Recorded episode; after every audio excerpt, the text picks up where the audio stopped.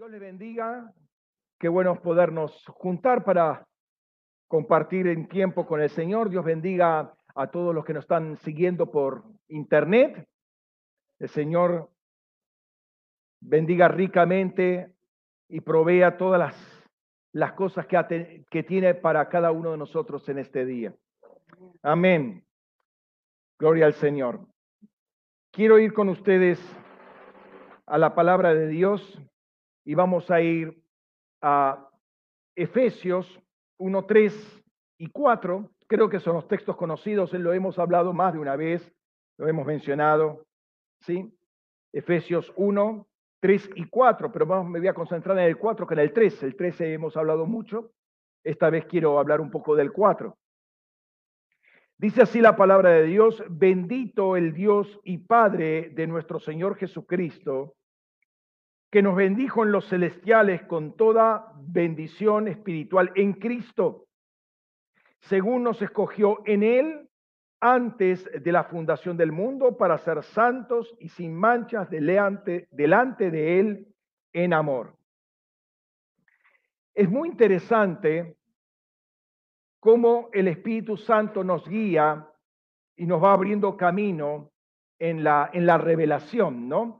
Eh, como quien dice, va abriendo caminos, ¿sí? la expresión común para cada uno de nosotros, ¿sí? Pero el buscarlo a Él y el obedecerle, eh, sin lugar a dudas, es la mejor forma de dirigir nuestros pasos para no quedar eh, atrapados en los laberintos de la vida, ¿no? Y esto va desde lo cotidiano, de lo terrenal, diríamos, entre comillas, hasta lo ministerial nadie sabe como el Espíritu Santo sabe. ¿sí? Eh, o sea, Él conoce todas las cosas mucho más allá de lo que podemos eh, discernir o pensar. O sea, es, es muy...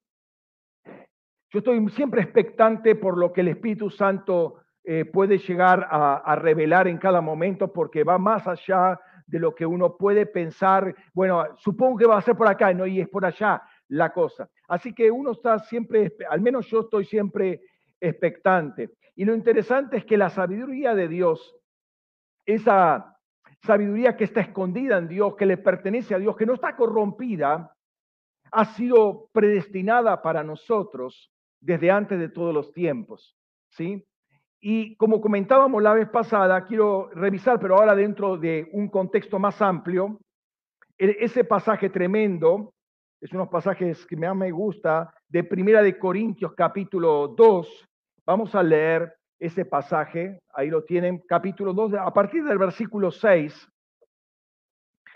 Dice, sin embargo, hablamos sabiduría entre los que han alcanzado madurez, pero no una sabiduría, eh, pero una sabiduría, perdón, no de este universo, ni de los gobernantes de este mundo, que van desapareciendo, sino que hablamos sabiduría de Dios en misterio, la escondida, la que Dios predestinó antes de los siglos para nuestra gloria, la cual ninguno de los gobernantes de este mundo conoció, porque si la hubieran conocido nunca habrían crucificado al rey, al Señor de la gloria. Antes bien, como está escrito, cosas que ojo no vio, ni oído yo, ni han subido al corazón del hombre, son las que Dios preparó para los que le aman. Y Dios no las reveló por medio del Espíritu, porque el Espíritu lo escudriña, aún profundo, eh, perdón, eh, porque el Espíritu todo lo escudriña, aún las profundidades de Dios. Pues ¿quién de los hombres sabe lo íntimo del hombre? Sino el espíritu del hombre que está en él. Así también nadie ha conocido las cosas de Dios, sino el espíritu de Dios. Y nosotros no hemos recibido el espíritu del mundo, sino el espíritu que proviene de Dios, para que sepamos lo que Dios nos concedió gratuitamente. Lo cual también hablamos, no con palabras enseñadas por sabiduría humana, sino con las enseñadas por el Espíritu, adaptando lo espiritual a lo espiritual. Hay varias cosas, si bien este no es el centro de lo que quiero hablar hoy, hay varias cosas que son importantes acá. Dijimos que Dios predestinó una sabiduría escondida para cada uno de nosotros, ¿sí? es más, es una sabiduría que dice ahí para nuestra gloria, ¿sí? Los predijo antes de los siglos para nuestra gloria. O sea que esa sabiduría es algo que nos glorifica, que nos completa, que nos da peso, ¿sí? Y es interesante, esta sabiduría tiene peso en el mundo espiritual. Lo digo más claramente, los principados y potestades, tronos y dominios saben, los demonios saben muy bien que tenemos esa gloria. Entonces, en el momento que nosotros soltamos esa sabiduría, eh, los demonios están muy preocupados. No le importa si sabes mucha matemática, historia, filosofía y aún teología. Lo importante, lo, preocupante para ellos es que si podés soltar o que sueltes esa sabiduría predestinada, porque eso es decreto de derrota completa para Satanás y sus demonios. ¿Entendés? Entonces no importa cuánto uno pueda estudiar, gloria a Dios por todo lo que podés estudiar y te recomiendo que estudies mucho y que agarres cuantos libros, pero más importante que todo eso es que tenga la sabiduría escondida, la revelada eh, por el Señor. Eso es lo que te da peso en el mundo espiritual. No solamente tenerla, sino soltarla. ¿sí? Ayer, la vez pasada, hablamos algo de eso.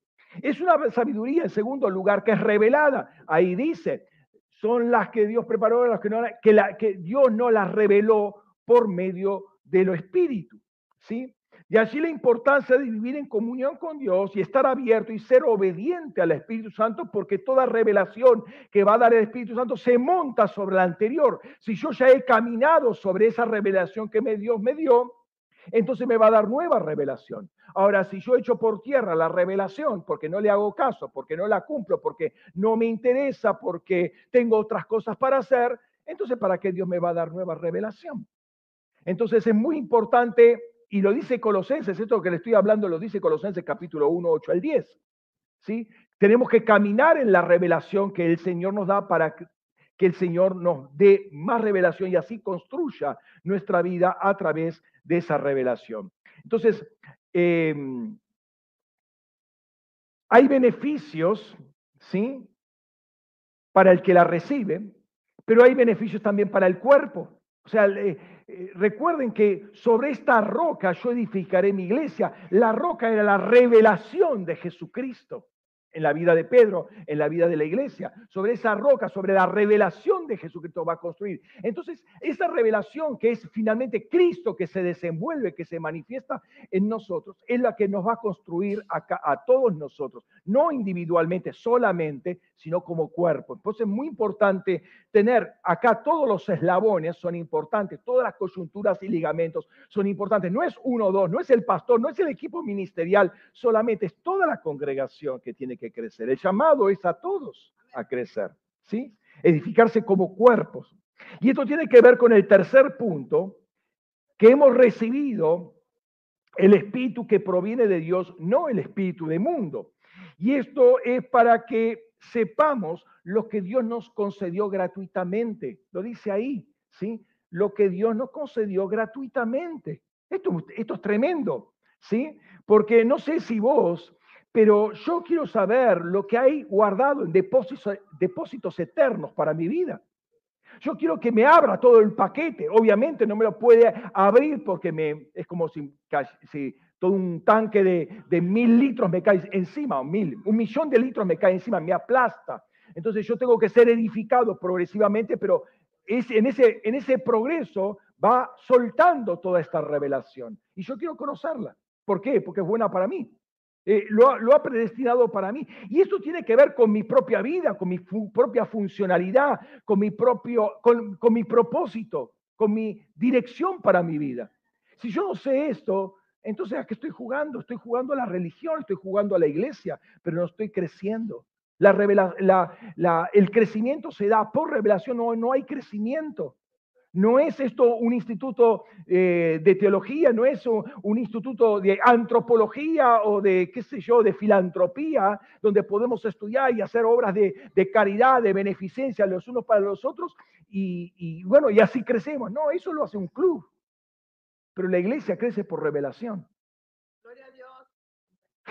No hay otra crece por revelación. Así que nuestro, nuestro eh, foco, nuestro interés primario es, Señor, abrir el cielo para mi vida. ¿Cómo tengo que hacer para, para, para estar alineado, conectado? ¿sí? Eso es mi, preocupación. Entonces, yo quiero saber eh, cuál es esa toda bendición que leíamos al principio, toda bendición que me, con la cual me bendijo en los celestiales, porque eso es para mi bien. Y además es para el bien de toda la congregación. Y eso se recibe por revelación directa a nuestro espíritu. Y eso cambia todo, estructura todo, cambia mi lenguaje. Ahí lo dice, cambia mi lenguaje, adaptando lo espiritual. No es palabra humana, no es saber agarrar un diccionario y empezar eh, a, estudiarte todas las palabras que empiezan con A, después con todas las de B. Una vez lo empecé a hacer eso, pero no funcionó. ¿Sí?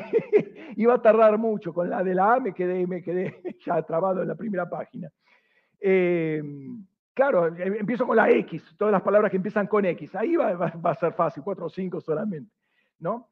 Pero no es por eso, no es por eso que uno eh, va a crecer. Va a crecer cuando el Espíritu revele a nuestro espíritu, no a nuestra mente, a nuestro espíritu. Entonces, estructura eso, una vez que está revelado, estructura nuestra mente, estructura nuestra, nuestra forma de hablar, cambia nuestro lenguaje y es tremendamente poderoso porque estructura todas nuestras relaciones, estructura nuestro, matrimonio, estructura nuestra familia, estructura nuestro negocio, nuestros estudios, todo lo estructura la palabra de Dios y lo estructura para bien. Nosotros estamos muy acostumbrados a estar armados por cómo nos, la, la, sociedad nos ha enseñado. Es decir, el árbol del conocimiento del bien y del mal desde Adán en adelante nos ha, ir, nos ha ido formateando para, para tener un concepto de la vida, para tener un concepto del matrimonio, para tener un concepto de la familia, para tener un concepto de los estudios, para tener un concepto del trabajo, para tener un concepto de los negocios, del comercio, de todo. Pero ese no es el, el, método de Dios, ese es el método del árbol del conocimiento del bien y del mal, y no del árbol de la vida. Y tenemos que aprender a comer del árbol de la vida. Y eso se come por revelación. Tu espíritu tiene que comer eso. Tenemos que tener esa sabiduría y estamos realmente infestados con e infectados por la sabiduría terrenal. Esa es la realidad. Creemos que eh, es acumulación de conocimiento y, y si hay, quizás haya un punto de conexión en cuanto a definición, pero eh, que algo pueda parecer verdad no quiere decir que lo sea, ¿no? Eh, si viene del árbol del conocimiento del bien y del mal, sabe, tener por cierto que hay algo de bien, pero hay algo de mal mezclado, porque bien y mal, van las cosas más mezcladas. Entonces, si bien te puede reportar eso un beneficio, a la postre va a haber un perjuicio. No es lo que Dios quiere exactamente. En definitiva, va a ser más de lo mismo, como dice Santiago, es sabiduría eh, terrenal, natural, diabólica. Y cuando dice natural, ahí dice almática, sujiqué, o sujicos. Es eh, almática, viene del alma, ¿sí? Así que yo puedo tener mi buena intención, eso, es alma, mi buena intención, pero eso no comunica necesariamente una palabra de revelación. Habla de una buena intención, un buen corazón, ¿no? En este depósito que Dios tiene para nosotros, están encerrados todos los misterios de la sabiduría y del conocimiento. Todos, todos. ¿sí? Como dice Pablo, Colosenses capítulo 2, 1 al 3, Dice, porque quiero que sepáis cuán grande lucha tengo por vosotros y por todos los que están en la Odisea y por todos los que no han visto mi rostro en persona, para que sean consolados sus corazones unidos en amor hasta alcanzar toda riqueza de plena certidumbre del entendimiento a fin de conocer completamente el misterio de Dios, Cristo, en quien están escondidos todos los tesoros de la sabiduría y del conocimiento. Notemos que Pablo está en lucha, lucha espiritual, está luchando espiritualmente para que los colosenses, para los laodicenses y para todos los que todavía no vieron su rostro, ¿alguno de nosotros ha visto el rostro de Pablo? No, o sea, también está luchando por nosotros. Sí.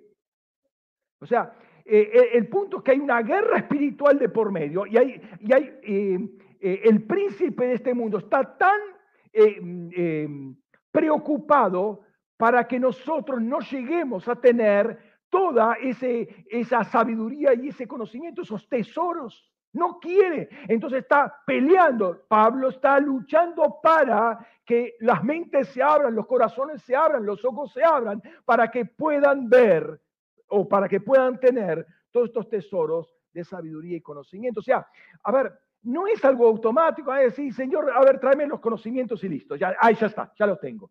No, no, hay una guerra espiritual de por medio. Y si vos querés eso, vos tenés que luchar por eso y tenés que reprender a, la tiniebla que viene a bloquear tu mente, a ponerte preocupación, a ponerte esto, ponerte aquello, porque siempre el enemigo va a tratar de atacarte para que los tesoros no se te abran a ti. ¿Me está entendiendo? El diablo está muy interesado en que no tengas revelación, porque si no tenés revelación no vas a tener crecimiento. Entonces te maneja de acá para allá como cualquier cosa. Entonces, hoy hace frío, no, hoy no puedo servir al Señor. Hoy hace calor, no, hoy tampoco. Hoy me duele eh, el dedo del pie, no, eh, hay que cuidar el cuerpo. Hoy, hoy me miró mal la hermana, no, no, no voy más ahí. ¿Te das cuenta? El enemigo siempre va a poner algo que va a tocar una herida no sanada, ¿sí? algo no sanado en nuestro corazón, para que nosotros estallemos pero el fin último es que los tesoros no se abran a nosotros y quedemos en la ignorancia y, que, y quedemos con la concepción que esto es una suerte de club, es lo mismo que la otra religión, que la otra iglesia, que la otra, es, es siempre lo mismo. Pero la Biblia dice que tenemos que crecer por revelación. Y tenemos que perseguir esa revelación. O que esa revelación nos tiene que perseguir a nosotros, ¿no? Entonces te animo a que persigas esto, que inviertas tiempo en esto. Y creo que el verbo es correcto, invertir. Invertir tiempo, invertir energías, invertir muchas cosas, dejar de lado muchas otras para priorizar esto. ¿Sí? Hay cosas que no son tan importantes. El mundo te las hizo hacer importantes, pero no son importantes. El mundo te dice esto, esto, esto, esto es lo primero. A ver, típico, típico ejemplo. ¿sí? Si tengo tiempo, voy a servir al Señor, porque tengo muchas cosas que hacer. Perdón, yo diría al revés. Eh, si tenés tiempo, hacer todas esas demás cosas. Lo primero es el Señor. Lo primero, primeramente buscate el reino de Dios y su justicia. No si tenés tiempo, busca el reino de Dios y su justicia. No si tenés dinero, busca el reino de Dios y su justicia. No si tenés salud, busca el reino de Dios y su justicia. No, primeramente busca el reino de Dios y su justicia. Y todo lo demás Dios lo va a solucionar. Eso es promesa de parte de Dios. Pero primero es Dios. Y hay gente que acá se bloquea. Miren qué básico, acá se bloquea la gente. Porque cree que puede, a ver, cuando estén dadas las condiciones, hermanos, nunca van a estar dadas las condiciones. Nunca. El diablo se va a encargar de que las condiciones nunca se den, nunca sea el tiempo propicio según el estándar del mundo. Pero segundo, según segunda de Corintios capítulo 6 versículos 1 y 2, este es el tiempo propicio. Entonces, tengamos en cuenta eso. No pongamos primero las cosas del mundo, las, relaciones humanas, por buenas que sean, y son buenas, no lo voy a decir que no. Pero mejor es la relación con Dios. Él va a solucionar todo y va a alinear todas las cosas. No tratemos de alinear a nosotros con nuestra propia sabiduría. Entonces no puede haber en nosotros interés más alto, una prioridad más importante que escuchar o aprender a escuchar al Espíritu Santo. Y solo ahí vamos a estar caminando en terreno firme. ¿Sí? Vamos a estar caminando en terreno firme. En esta línea por la que el Espíritu Santo nos está llevando, y que hace no solamente a la comprensión de la realidad, a la comprensión, o sea, lo más importante es conocer cómo Dios piensa y pensar de la misma manera. O sea, tenemos que aprender a pensar como Dios piensa, ¿no? Eh, es ver la realidad en forma diferente para poder comunicar la verdad, la realidad tal como es, ¿sí? Y esto especialmente pensando, por ejemplo, en el evangelismo, no eh, nos ha llevado a considerar muchos elementos eh, que claramente tienen su origen en la eternidad. ¿sí? Eh, nuestro mensaje evangelístico, lo dijimos típico, no estoy dando nada, diciendo nada en particular en términos generales. Nuestro mensaje evangelístico es muchas veces terrenal, motivado por cosas terrenales. Típicamente, venga Cristo y se le van a solucionar sus problemas. O sea, esa es una, una idea totalmente terrenal, porque nunca la Biblia dice eso. Nunca. A ver, yo no lo veo a Pablo, a Pedro, a Juan, a ninguno de los apóstoles predicando tremenda tontería, porque es una tontería. Porque la gente viene a Cristo y no se le solucionan los problemas, al contrario, va a tener más problemas, va a tener unos adicionales. Entonces, se dan cuenta que esa es una idea muy humana, de corazón, sí, ¿quién no quiere que se le solucionen los problemas a todo el mundo? Pero ese no es el punto. ¿Qué hay de eternidad? Entonces, cuando uno empieza a ser guiado por el Espíritu Santo, empieza a ver cosas en la eternidad y aún cosas de la eternidad para comunicar.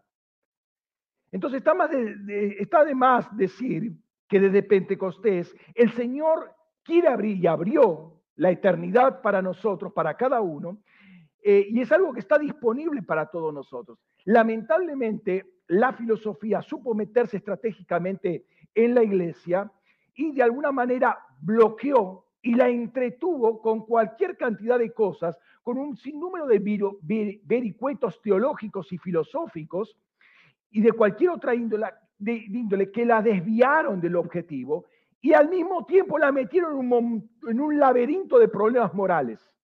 ¿Por qué? Porque no fueron guiados por el Espíritu Santo. Empezaron a ser guiados por su propio conocimiento, con la filosofía y el razonamiento que eh, el contexto le brindaba. A ver, no te entiendo, explícame. Estudiar, toma este libro de filosofía, estudia y así me vas a poder explicar tu fe. Pero la Biblia nunca dice que tenemos que explicar la fe. O sea, a personas ya están caminando, bueno, ahí podemos ir un poquito más profundo. Pero al mundo yo no le tengo que explicar mi fe. El mundo tiene que ver mi fe, que es otra cosa. Tiene que experimentarla. Entonces, cuando nos ponemos, nos bajamos a su nivel, comemos de la filosofía y creemos que esa es la herramienta. Y la, y la filosofía lo único que hizo es reemplazar al Espíritu Santo. Porque yo confío más en lo que yo puedo explicar que lo que el Espíritu Santo puede hacerle entender a la persona. El Espíritu Santo reemplazó, perdón, eh, la filosofía reemplazó al Espíritu Santo. Y esto provocó una gran cantidad de pensamientos teológicos, filosóficos que han llegado a nuestro día, eh, no solamente en lo estándar de la, eh, de la educación eclesiástica, ministerial, pero también en todos los centros de formación teológica y, ministerial, hermano. te lo estoy hablando con una eh, con un conocimiento de causa de haber trabajado en más de 25 seminarios bíblicos. Entonces yo sé lo que te estoy diciendo. Y esto que te estoy diciendo lo termino de decir en un seminario y me volvieron a invitar, no sé cómo. este, entonces, eh, e, ese es el punto. Se metieron en vericuetos y por eso muchos pastores no quieren mandar a sus ovejas a los seminarios porque se enfrían, claro, los llenan de filosofía. Y en muchos seminarios el Espíritu Santo está de decoración. Está como un capítulo que tenés que estudiar de memoria para un examen. Y si sacás 10, no sé si estará lleno del Espíritu Santo, pero lleno de conocimientos acerca del Espíritu Santo, que no sé si van a servir para mucho. De hecho, a muchos teólogos no le ha servido eso. Ahora, es interesante porque en este caminar, que hace dos mil años que está eh, caminando la iglesia, hay mucho terreno virgen. ¿Sí? Este, ¿Quién puede decir, no, pero yo conozco como el Espíritu Santo? No, nadie puede decir como el Espíritu Santo quiere, sabe, habla. Eh, uno puede tener alguna idea, pero es que cada día lo estamos descubriendo esto. Entonces, obviamente muchas personas se pueden equivocar y no es malo equivocarse. Si uno está guiado por el Espíritu Santo, el Espíritu Santo lo va a consolar, lo va a traer nuevamente al camino correcto. Ahora, claro, cuando aparece en toda una, atmósfera seca del Espíritu, uno que le ha creído a Dios, le ha creído lo que dice la palabra de Dios, y ha creído y tiene comunión con el Espíritu Santo, y empieza a ver ángeles y manifestación del Espíritu Santo, le van a decir, uy, no, cuidado, ese es un místico. cuando ve milagros, cuando empieza a levitar, porque el Espíritu Santo, no te digo un demonio, ¿eh? no estoy, estoy hablando de ese tema, estoy hablando de una relación con el Espíritu Santo. Entonces vemos algo medio extraño, mm, este medio raro, habla mucho y habla y no se le entiende lo que dice, y balbucea. Entonces lo tomamos medio místico, este, hay que tener cuidado, que es medio raro. Vamos a la palabra mejor, ahí estamos sobre lo seguro. Esto, de creerle, y tiene visión, tiene sueños. Qué raro este, este muchacho, ¿no? Esta, hermana que siempre viene con tengo una revelación de parte de Dios. Es que vi ángel por acá, vi un ángel por allá, vi, vi, vi carros de fuego. No, es un caso raro ya. Lo, llevamos a... tengo, tengo un pastor conocido que es psiquiatra. eh, pero el punto es que desde Pentecostés el Señor le dio accesibilidad a la iglesia, al mundo del Espíritu, y la iglesia fue la que, se, la que cerró y, eh, esa, esa, realidad y prefirió caminar sobre la tierra, los pies sobre la tierra. En rigor lo que, lo que, lo que quiso es controlar el conocimiento quiso controlar al Espíritu Santo y el Espíritu Santo no es controlable, así que se mandó a mudar de muchos lugares, ¿no? Em, sin embargo, lo que Dios quiere es que nosotros caminemos en la altura que el Señor nos puso. ¿sí? Como dice el Salmo, Salmo 18, versículo 33, dice, que hace mis pies como de siervas, me hace estar firme en mis alturas, que adiestra mis manos para la batalla, de modo que mis brazos pueden entesar el, el arco de bronce.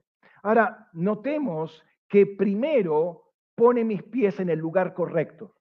Primero hay posicionamiento. Dios quiere posicionarme en mis alturas. ¿Qué quiere decir eso? En lo que Dios preparó para mí, Dios quiere ponerme en una altura, en una altura espiritual, en una posición alta. Primero, pone firme mis pies ahí. Yo tengo que, estar, tengo que saber que estoy firme sentado en los, en los celestiales. Amén. ¿Están firmes? ¿Están ahí sentados solamente en el asiento? Eh, ahí tenemos que estar firmes, ¿no? Segundo, dice ahí, eh, adiestra, nos adiestra para la batalla. A ver, ¿dónde vas a hacer la guerra espiritual? ¿Acá abajo? No, la guerra espiritual se hace allá arriba, en la altura donde Dios te puso. Ahí hay un, hay un ámbito, los celestiales es un ámbito de guerra espiritual y después te da las herramientas, ¿sí? Este, para que puedas empezar el arco de bronce, me prepara para la batalla. ¿En dónde me prepara? En los celestiales. Es un lugar de entrenamiento. Los celestiales son un lugar de entrenamiento espiritual, para la guerra espiritual, para la batalla espiritual. Entonces, entendamos que Dios nos quiere posicionar en un determinado lugar. Uno de los temas eh, controversiales que marcó a la iglesia y fue tema de discusión siempre eh, y aún de división, porque justamente se me introdujeron elementos filosóficos acá, eh, se encaró mal, eh, se explicó peor, fue el tema de la elección, ¿sí? que es lo que me quiero concentrar en el día de hoy, también conocida como la elección de los santos. ¿sí? Hay mucha teología en esto, yo no me voy a meter en este tema, esa discusión teológica la, la abandoné hace bastantes años. Eh, o, sea, hay elementos interesantes para, para estudiar al respecto, pero no, no, no es el caso acá, ¿no? Indiscutiblemente hay una elección, ¿sí? Vamos al texto original, dice, bendito el Dios y el y Padre de nuestro Señor Jesucristo, quien nos bendijo en los celestiales con toda bendición espiritual en Cristo, según nos escogió en Él antes de la fundación del mundo para ser santos y sin manchas delante de Él en amor. Entonces acá dice ciertamente que fuimos escogidos en Cristo antes de la fundación del, mundo, sea, en la eternidad, y acá nos aclara un propósito para estar delante de Él.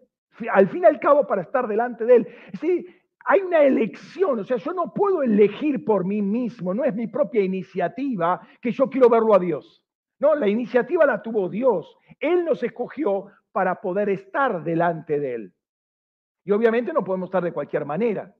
Hay un requisito, hay un protocolo para estar delante de Él. ¿Sí? Entonces fuimos escogidos por eso, para estar delante de Él. Y esto quiere decir primariamente que no es por mi propia voluntad, por mi propio esfuerzo, que yo puedo estar. Del Dios mismo eligió, nos, nos eligió para que esto pueda realizarse. Es un privilegio que nosotros tenemos de poder estar delante de Él, ¿sí? Eh, de modo que eh, cuando uno empieza a comprender esto, ya tiene que eh, darle gracias al Señor, porque no es por mis propios méritos, no es porque el otro día estaba hablando con, con un hermano, no, pero yo hice esto y esto, pero no es por tus méritos.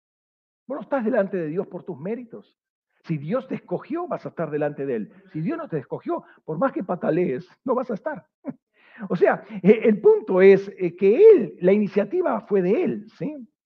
Eh, y Él decía, sí, sí, lo entiendo, lo entiendo, pero, y, siempre es, justamente, es el contexto, el, perdón, el concepto de salvación por obras. Yo quiero hacer muchas cosas para ver si logro una posición delante de Dios, ¿no? Y ahí está complicada la cosa. No hay esfuerzo humano que pueda lograrlo, pero tampoco hay posibilidad de desearlo si Dios no determinó eso. O sea, el que yo quiera estar delante de Dios, ni siquiera ese deseo es mío. Lo dice la palabra. Fíjate, Filipenses capítulo 2, versículo 3, dice, porque Dios, según su designio, eudoquía, su buen parecer quiere decir, es el que está energizando en vosotros no solo el querer, o sea, yo quiero, yo quiero estar delante de Dios, lo está energizando Él eso. Lo está haciendo, está haciendo que sea Él. Sino también el energizado a ser. O sea, que yo desee y que yo me mueva hacia, está pensado por Dios, está obrado por Dios, está energizado por Dios. Entonces tengo que estar en una actitud de, agradecimiento siempre y de rendición, ¿no? Es el designio, el, el buen parecer. A Dios le pareció bien esto. Pero, ¿y por qué yo? Porque a Dios le pareció bien eso. Pero, ¿qué, me, qué vio en mí? Nada. Simplemente le pareció bien a Él hacer esto. Y acá tenés un argumento eh, para ir a predicarle salvación a alguien. Su nombre está en la lista de Dios desde la eternidad. O sea, si esa persona es salva, es porque ya está el nombre escrito de él en el libro de la vida. No es que va a ser escrito, ya está escrito.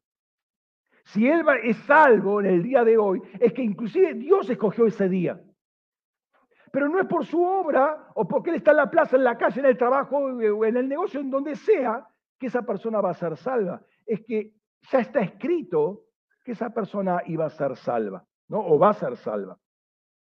Entonces, mira qué privilegio que podemos tener que el día de mañana vamos a poder ver a Dios cara a cara.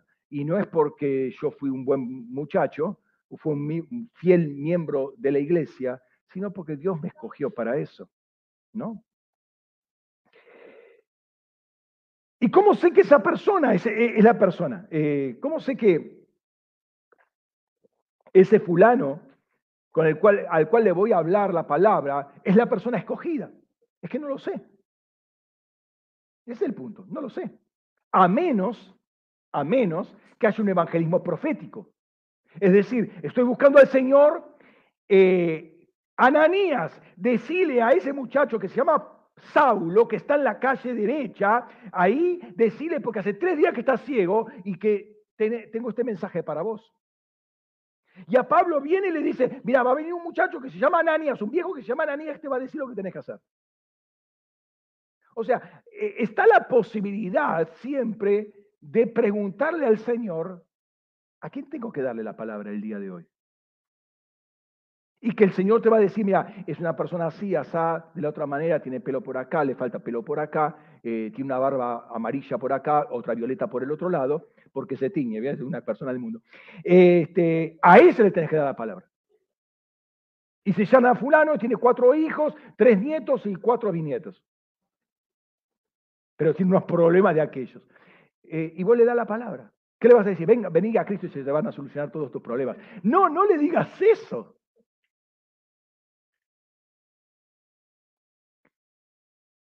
A la luz de este texto, parece que la bendición total de Dios sobre nosotros es el resultado de una elección previa. Dice que nos bendijo conforme nos eligió. ¿Sí? Nos bendijo conforme nos eligió.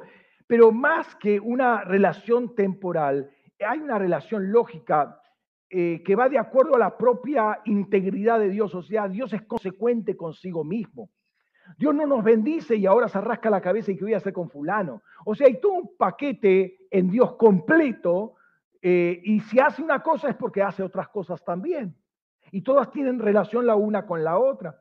El objetivo es presentarnos delante de Él. Si Dios nos bendice, nos escoge, nos escoge para sí.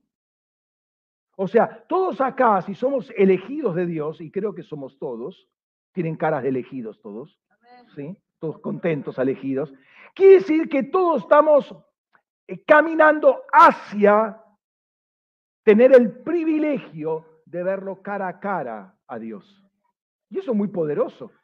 Eso tiene que poner temor en cada uno de nosotros y preparación. ¿Por qué? Porque nadie puede estar parado. ¿Qué tal? ¿Cómo estás? Bien, sí, hace tiempo que quería verte. Mira, qué, qué, linda cara que tenés. No tenés arrugas, veo. O sea, no nos vamos a presentar así. ¿Cómo tenemos que presentarnos delante de Dios? Y es lo que Dios está haciendo en todo este tiempo, prepararnos para presentarnos y verlo cara a cara. De modo que la elección es para atraernos a Él, para estar con Él. Y esto implica que el hombre va a sufrir primero una separación de dónde está. Hola, eso es lo que no nos gusta. Va a sufrir una separación. ¿Por qué? Porque Dios quiere exclusividad. Esto es lo que nos duele. ¿Por qué? Porque todavía tenemos un pensamiento muy terrenal. Creemos que esto es lo máximo. Mis amistades, lo máximo. Mi familia, lo máximo. No, no, perdón. Lo máximo es Dios. Y Dios está preparando para eso. Es decir, aunque temporalmente estamos separados, Dios de la eternidad ya resolvió ese problema en Cristo. ¿Sí? En la eternidad estábamos con Él pero él sabe cuando, ese espíritu no encarnado venga a la tierra va a estar separado de Dios. Porque va a encontrarse con una carne caída, un pecado, etcétera, etcétera, nos va a separar de Dios. Pero Dios ya resolvió en Cristo que va a llegar, ya soltó una palabra, esa palabra la tiene Cristo y te voy a mostrar cómo la tiene Cristo, esa palabra. Y cuando viene, nos llama, nos reconecta nuevamente. Ya resolvió el problema el Señor. Desde la eternidad. No es el problema. Ay, pastor, si ustedes supieran los problemas que. Ya lo resolvió el Señor el problema. El gran problema, la desconexión con Dios, ya está resuelta. Todo lo demás es transitorio, eso puede pasar. Y espero que entiendas eso, hermano, porque esto es lo fundamental. Lo otro es mucho religión terrenal.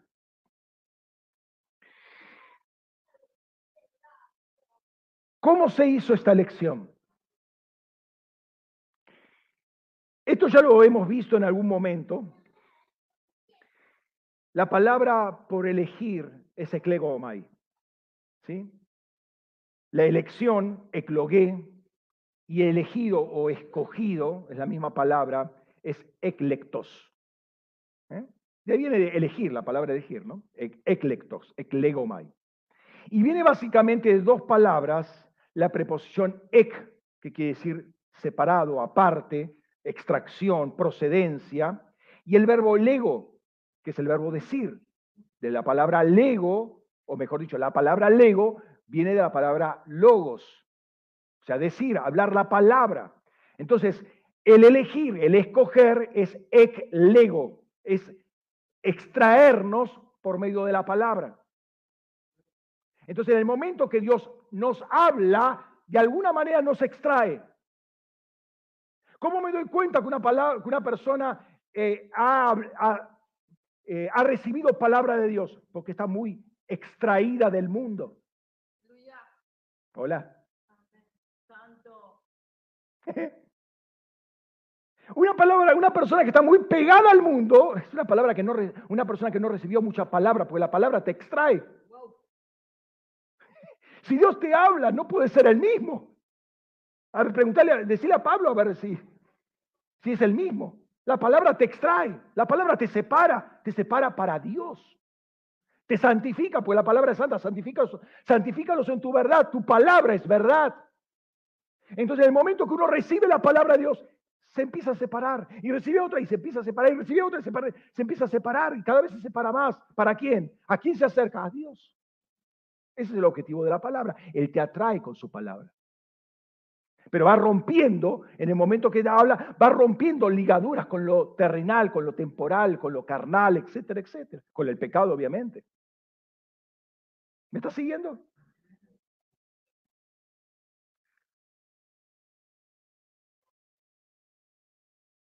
La palabra de Dios tiene una fuerza creadora, esto lo sabemos, ¿sí? Veamos un par de textos, fíjate este, este salmo, Salmo 33, leo los versículos 6 al 9, aunque me interesa el 6 y el 9, ¿sí? Por la palabra de Yahvé fueron hechos los cielos y todas las, sus constelaciones por el aliento de su boca.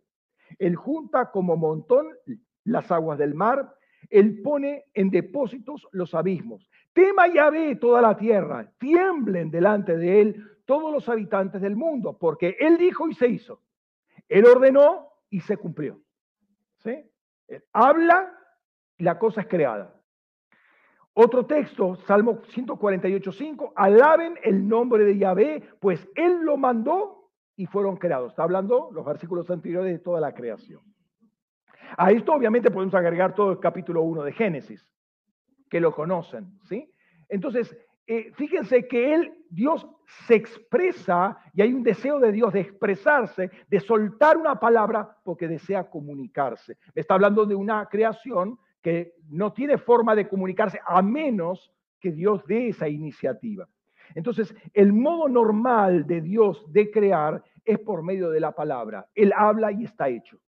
¿Estamos de acuerdo? ¿Eh?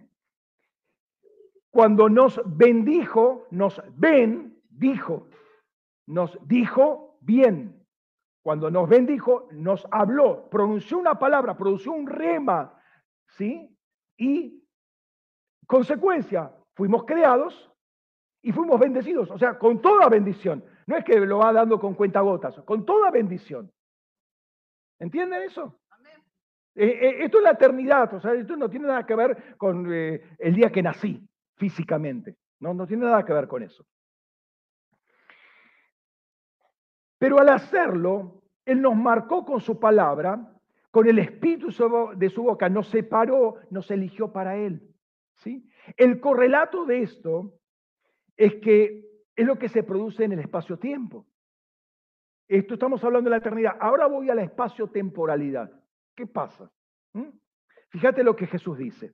Versículo Juan 15, 16, no me elegisteis, eclegomai, vosotros a mí, sino yo os elegí, a vos eh, os, os elegí y os puse para que vayáis y produzcáis frutos y vuestro fruto permanezca para que todo lo que pidáis al Padre en mi nombre os lo dé.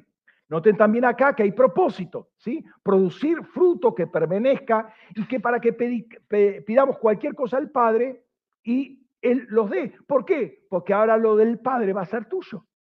Vos entraste a una relación con el Padre, entonces eh, eh, el Padre va a ser glorificado por esta, por esta relación que estableció Jesucristo. Pero ahí dice, yo os escogí, no ustedes me escogieron a mí. Yo elegí ir a, hacerme cristiano. No, estás equivocado. Cristo te eligió a vos. Pero yo elegí ir a esta iglesia. No sé. No sé. No, pero que a mí me queda cómoda. ¿Y no, no habrá sido que Dios te hizo nacer cerca de esta congregación? No es que te queda cómodo. Dios ya eligió eso de antemano. ¿No? Eso es para pensar, a ver, ¿por qué estamos donde estamos? Uno tiene que tener esa, esa dimensión y hacerse ese tipo de preguntas. Eh, ¿Por qué habría, eh, perdón, por qué podría haber y permanecer el fruto. Porque ese es el diseño de Dios. O sea, si yo quiero hacer cosas por mi propia parte, ese, ese resultado no va a permanecer. Ahora, si Dios me escogió para hacer eso, ese fruto va a permanecer.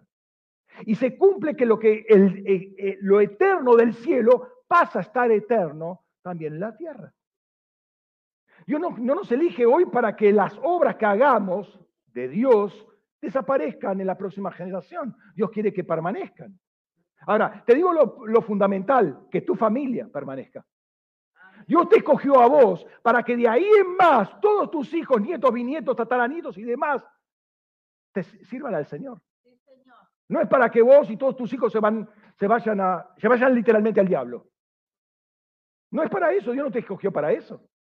Ahí, hay un tornillo que falta, hermano. Perdónenme, pero ahí hay alguna cosa que falla. Si Dios me escogió a mí, es para que yo y mi casa sirvamos al Señor.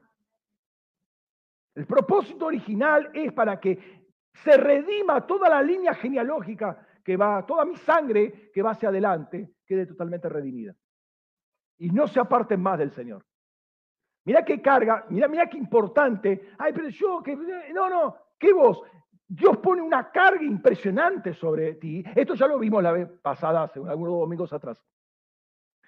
Eh, Dios pone una carga, pero no una carga que vos tenés que hacer, no, que el Espíritu Santo, porque encendió una luz, y donde hay luz, escúchame, donde hay luz, las tinieblas tienen que retroceder.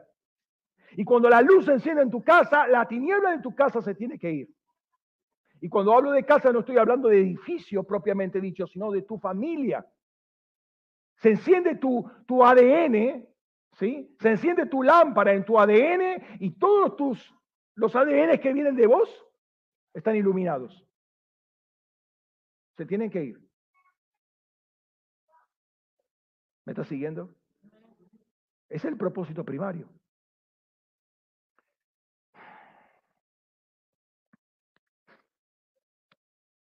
Mira este otro texto. Juan 15, 19. Si fueras del mundo, o sea, si tu fuente fuera el mundo, ahí está la preposición ek, si, si salieras del mundo, si fuerais del mundo, el mundo amaría lo suyo. Pero como no soy del mundo, porque tu fuente ya no es el mundo, ¿sí? Sino que yo os escogí del mundo, te extraje del mundo, por eso el mundo se aborrece. Ahora, vos tal vez estás en un contexto totalmente pagano, ¿sí? Sea trabajando, sea estudiando. Escucha bien.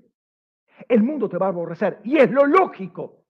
Si ve que hay luz encendida en vos, el mundo te va a aborrecer. Ay, pero me hacen guerra, me hacen bullying. ¿Y qué esperas? Se lo hicieron a Jesús, ¿no te crees que no lo van a hacer a vos? Ahora, si vos transás con el mundo, el mundo te puede acariciar y te puede tener como un peluche. Pero le pregunto, ¿qué tipo de cristiano es eso? ¿Qué tipo de cristianismo es ese?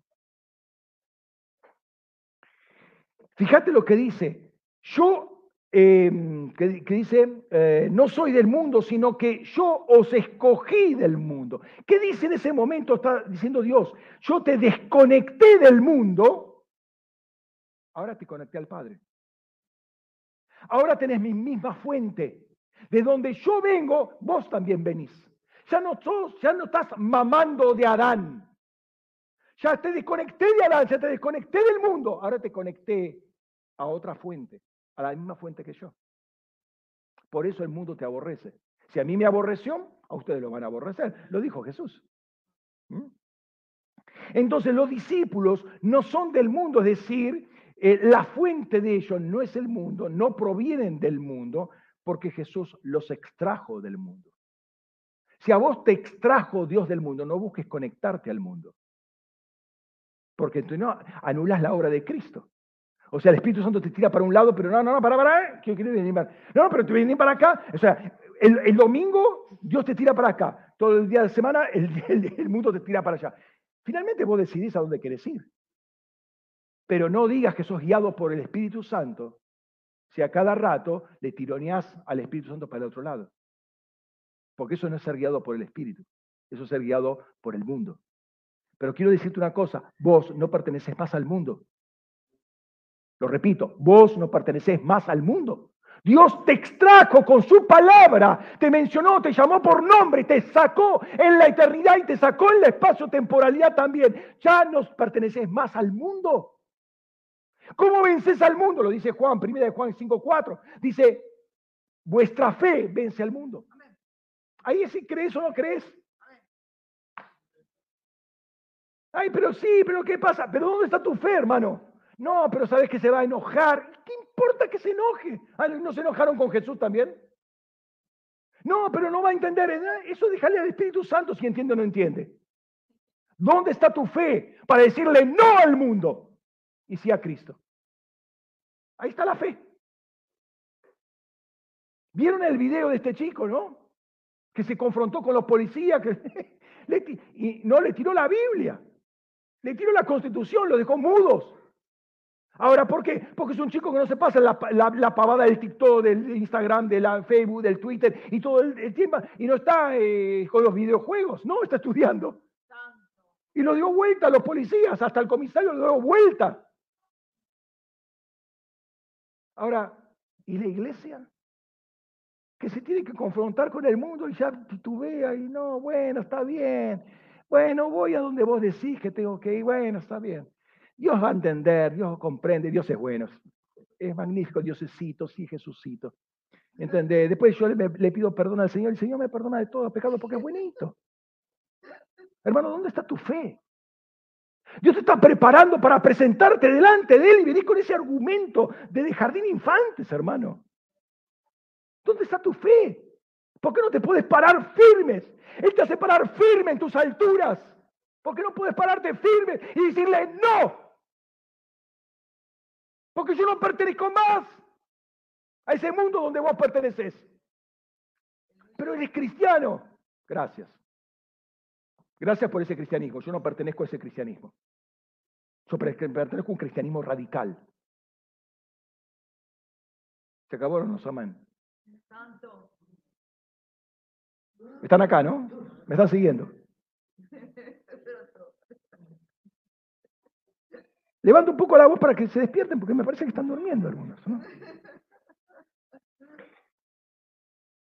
Pero a esto Jesús muestra una raíz eterna. Es decir, lo que sucedió, lo que hizo en lo terrenal, es lo que está ya hecho en lo espiritual, en lo celestial, en lo eterno.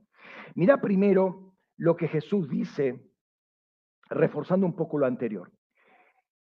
Juan 17, 14. Yo les he dado tu palabra y el mundo los aborreció porque no son del mundo, como tampoco yo soy del mundo. ¿Se dan cuenta? Ni Jesús ni sus discípulos, por cuanto le dio la palabra, los extrajo con la palabra, ya no son del mundo. Por eso, me aborrecen a mí, lo aborrecen a ellos. Y van a aborrecer a todos sus seguidores. O sea, nosotros estamos en su lista. Entonces, la diferencia es que yo le he dado tu palabra. Les he dado tu palabra. Mira lo poderoso que es la palabra del Padre. Acá dice, yo les he dado tu palabra, la palabra que tú me dices, yo se la di. Eso fue suficiente para extraerlos, pero para que todo el mundo se le vuelva encima. ¿Cuántos han recibido la palabra del Padre acá? Bueno, mejor. Pero atenete a las consecuencias. Después no, no, no vayas a bajar la cabecita, ¿no?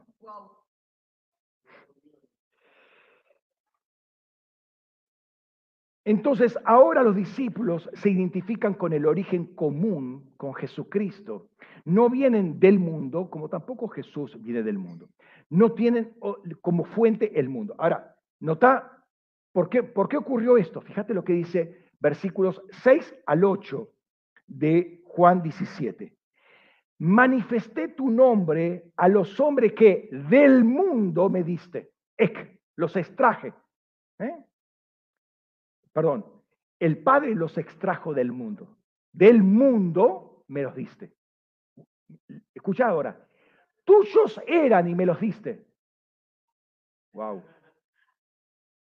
¿Desde cuándo eran tuyos? Ajá, de la eternidad. ¿Cómo? ¿Y todavía? Eh, eh, ¿Y cuándo se convirtieron? Pero ya eran del Padre. seguimos hablando. y han guardado tu logos, tu palabra. Ahora han conocido que todas las cosas que me has dado vienen de ti, porque yo les he dado las palabras, rema, que me diste. Y ellos las recibieron y entendieron que verdaderamente salí de ti y creyeron que tú me enviaste. Tremendo lo que está diciendo acá. Primero, ¿cómo eran que eh, eran del Padre? Tuyos eran y me los diste. ¿Cuándo fueron del Padre y cuándo se los dio el Padre a Jesús? Son preguntas válidas, ¿no? No es, no es pecado hacerle preguntas al texto, porque se supone que el texto nos va a responder. Eran del Padre cuando los llamó en la eternidad los convocó en la eternidad, cuando los eligió en la eternidad, cuando los bendijo en la eternidad, ya eran del Padre. ¿Sí? En ese momento los discípulos entendían que Jesús venía del Padre y todo lo que el Padre le había dado a Jesús venía justamente del Padre, ¿no? Estaba en él. Eh, eh, todo lo del Padre estaba en Jesucristo. Lo habían entendido eso. ¿Por qué? Porque habían salido del mundo. No era, el, el mundo eso no lo puede entender pero que ha salido del mundo por la palabra tiene un origen común. Noten, Jesús es la palabra. Ellos fueron extraídos por la palabra, se unieron a la palabra, entonces están en la palabra. ¿sí? Entonces, por estar en la palabra pueden entender este, este tremendo misterio. Entonces, entendemos, tenemos esto. Estos discípulos ya eran del Padre desde la eternidad. Jesús había recibido unas palabras específicas del Padre para cada uno de ellos. Yo les di tu palabra. En esos remas, tú me diste. Eran tuyos y tú me los diste. Ahora, ¿cuándo se los dio? Cuando Jesús los escogió. Mateo, vení.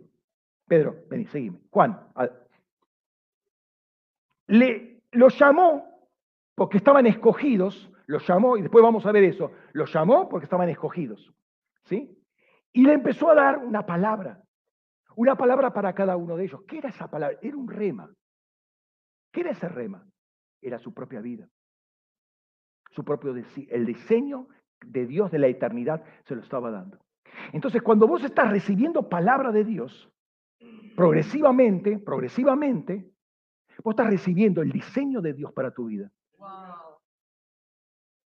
Ahora, esto no es que, eh, no te estoy diciendo signo igual todas las veces que te congregás los domingos a la iglesia y escuchás largo al predicador de turno, que por lo general es el pastor, ¿sí? Este, vas a recibir el diseño. No, no. Revelación, hermano. Revelación. Vos vas a recibir el rema de Dios. Tú eres un rema. Esto lo dijimos. Nosotros somos remas del lobo eterno de Dios. Amén. Amén. Somos remas del lobo eterno. Dios habló en la eternidad, soltó un rema a través de Cristo. Eso somos nosotros. Antes de estar corporizados, somos espíritu. Pero al mismo tiempo ese espíritu es una palabra. Mis palabras son espíritu y son vida. Si Dios nos dio vida eterna, ¿sí? en la eternidad, entonces esa palabra, ese rema, es espíritu. Somos espíritu y somos un rema. Cuando Dios empieza a soltar, cuando Jesús empieza a soltar la palabra a cada uno de nosotros, nos empezamos a identificar con esa palabra. Eso se acopla a nosotros, hace eco en nosotros. Nuestros espíritus estaban dormidos.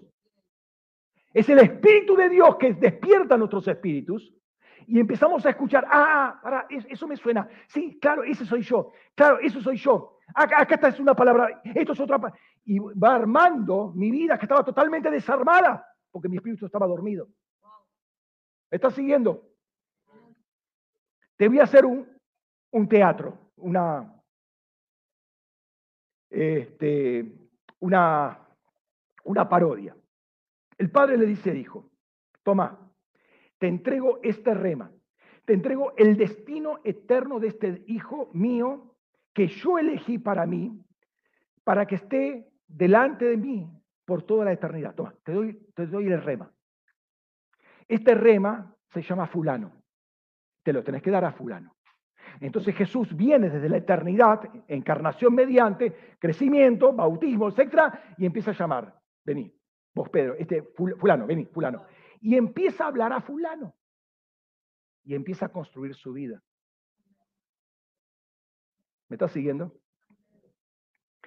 Dáselo a Filano porque este es el rema eterno, es su destino eterno, es su bendición eterna, es su propósito eterno. Él va a reconocer esta voz y va a responder al llamado. ¿Por qué? Porque conoce esa voz. Conoce, es como mirarse en el espejo. Si yo, me, yo miro una cantidad de fotografías y en el medio está la mía, yo voy a descubrir cuál es la mía. ¿Por qué? Porque me reconozco. Cuando yo escuche esa voz, yo voy a reconocer esa voz. Por eso mi espíritu se despierta cuando el Espíritu de Dios me habla. Porque reconozco esa voz. Esa voz habla de mí, es como yo mirando un espejo. ¡Ay, ese soy yo! Pero claro, yo tengo una, una, versión muy distorsionada de mí. Es el espíritu que me va. Esto. No, no, no. Saca esto. Esto, esto sos vos. Este es su destino eterno. Entonces te va a reconocer como enviado, como si lo he como enviado, en Siloé que tenía lavarse los ojos, ¿no? Como, con, el, con el barro, pensá en, Adán, ¿no? Eh, eh, va a Siloé, va a la pileta del enviado, se limpia y empieza a ver. Y después, ¿quién es Jesús para que yo lo adore? ¿Sí?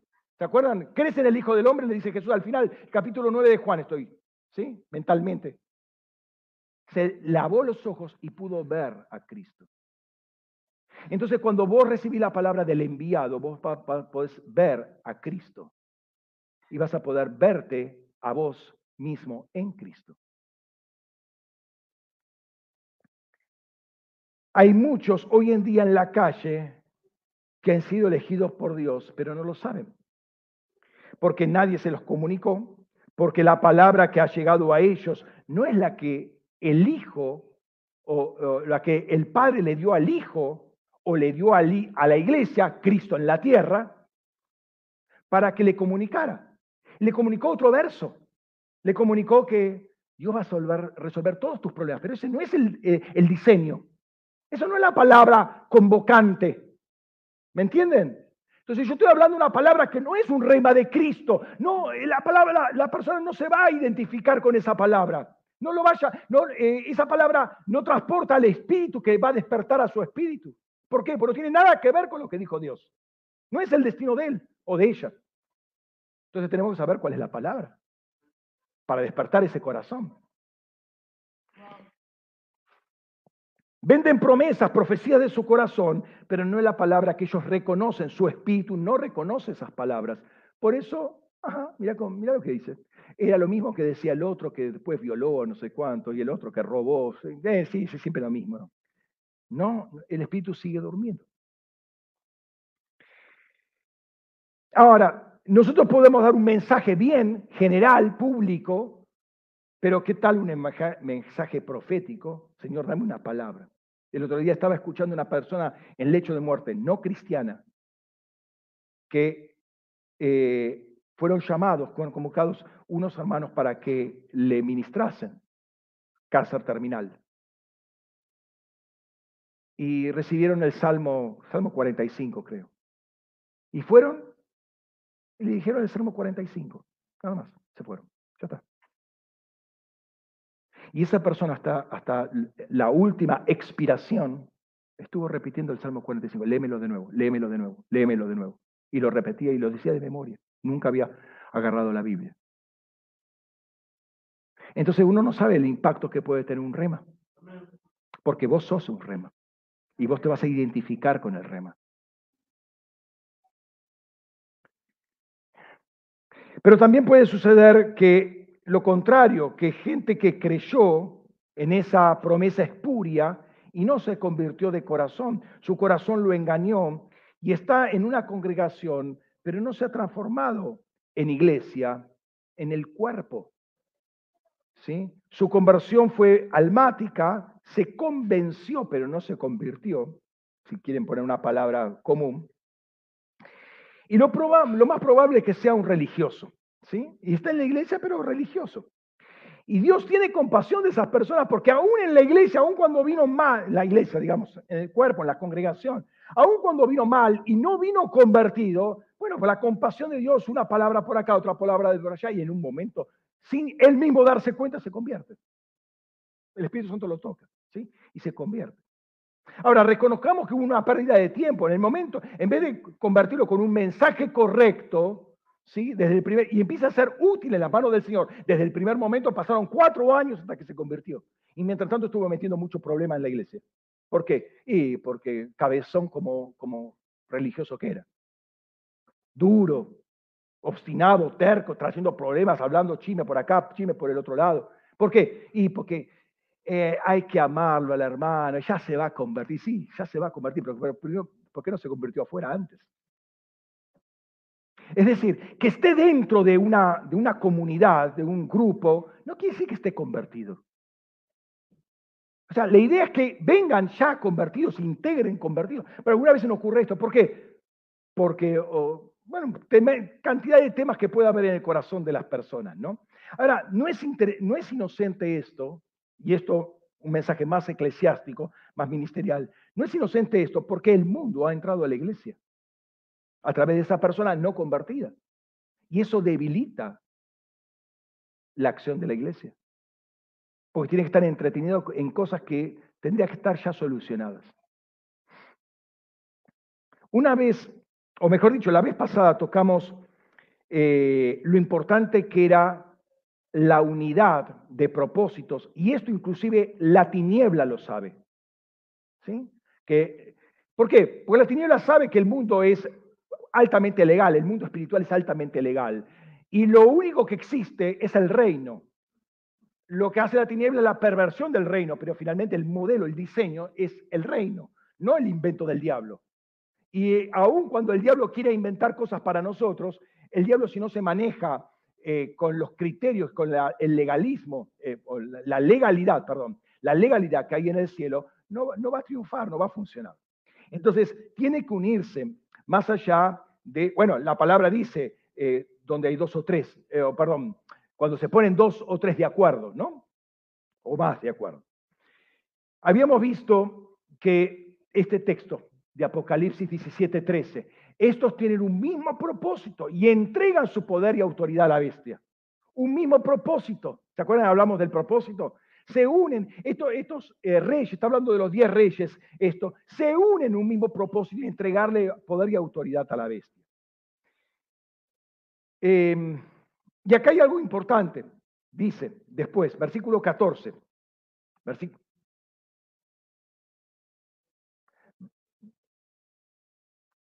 Sí, 14, 17, no, 17, eh, 17, 14, no 14, 17, 17, 14.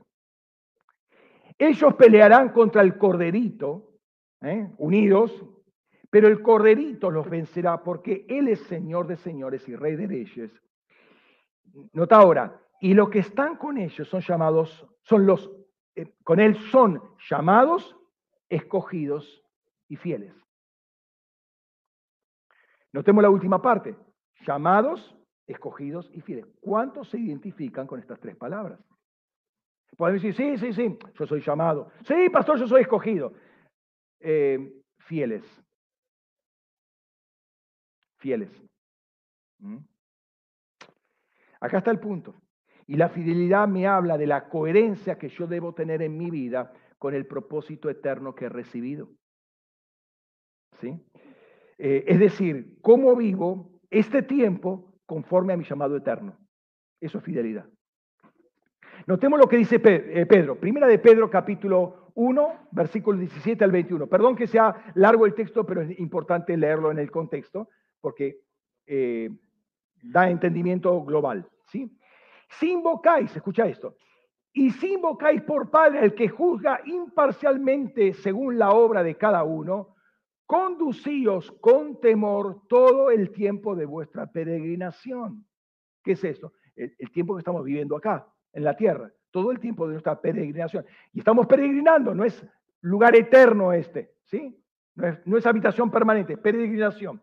Sabiendo que fuiste rescatados de vuestra vana manera de vivir, que vuestros padres os legaron, no con cosas corruptibles como oro y plata, sino con la sangre preciosa de Cristo, como la de un corderí, como la de un cordero sin mancha y sin defecto, escogido, noten, Cristo también fue escogido escogido, eclegoma, ahí está la palabra acá, eh, ciertamente antes de la fundación del tiempo, pero manifestado en los postreros, eh, en los tiempos posteros por amor a vosotros, por medio de los cuales soy fieles a Dios, para eh, quien lo resucitó de entre los muertos y le dio gloria para que vuestra fe y vuestra esperanza estén en Dios. Está diciendo cosas muy poderosas acá. O sea, esto amerita una, una predicación aparte. Si vamos al caso, esto amerita este, este pasaje, estos eh, cinco versículos ameritan una predicación aparte. ¿eh? Quiero que compares esto con lo que dice Hebreos capítulo 8, versículos, eh, perdón, acá me equivoqué, es Hebreos capítulo 8, versículos 8 y 9. Dice, porque reprochándolos dice, he aquí, vienen días, dice el Señor, en que estableceré eh, para la casa de Israel y para la casa de Judá un nuevo pacto, no como el que hice con sus padres el día que los tomé de la mano, ¿sí? Para sacarlos, los escogió para sacarlos, ¿sí? De la tierra de Egipto, porque ellos no permanecieron fieles en mi pacto. Y yo me desentendí de ellos, dice el Señor. Muy fuerte. El pueblo de Israel, elegido, rescatado por Dios de la mano del faraón, no permaneció fiel a Dios. Ellos rompieron el pacto y Dios se desentendió de ellos. Pero dice que establecería un nuevo pacto en la sangre de Cristo, eh, una sangre que habla mejor que la sangre de un animal, del Cordero Pascual, habla mejor que esa sal, aunque ese Cordero era figura de Cristo. Y necesitaron eso para salir de, Egipto. Nosotros necesitamos la sangre de Cristo para salir del mundo. Ahora, nos llama nuevamente a ser fieles por medio de la resurrección de Cristo, y esa fidelidad, noten, por medio de la resurrección de Cristo, dice, por medio de él soy fieles a Dios, quien resucitó entre los muertos y dio gloria, para que vuestra fe y esperanzas estén en Dios. Es decir, la fuerza que tenemos para ser fieles no es nuestra. Si no fuera por la resurrección de Cristo, nosotros no tenemos fuerza para mantenernos fieles a Dios. Seríamos igual que el pueblo de Israel, pero ahora estableció un pacto mucho mejor que es en la, en la, sangre de Cristo, que cambia nuestra naturaleza y nos da la fuerza sobrenatural para ser fieles y obedientes a Dios. Así que la persona que dice, ay, no, yo es que soy débil, por no, hermano, vos querés ser débil, pero la potencia para tu fidelidad está basada en la obra de Cristo. Es una potencia sobrenatural. Si Dios te cogió para la eternidad y para presentarte delante de Dios, no puede venir con el argumento, hey, bueno, pero mi fidelidad es así nomás. No, ya Dios proveyó también para eso. ¿Me estás siguiendo?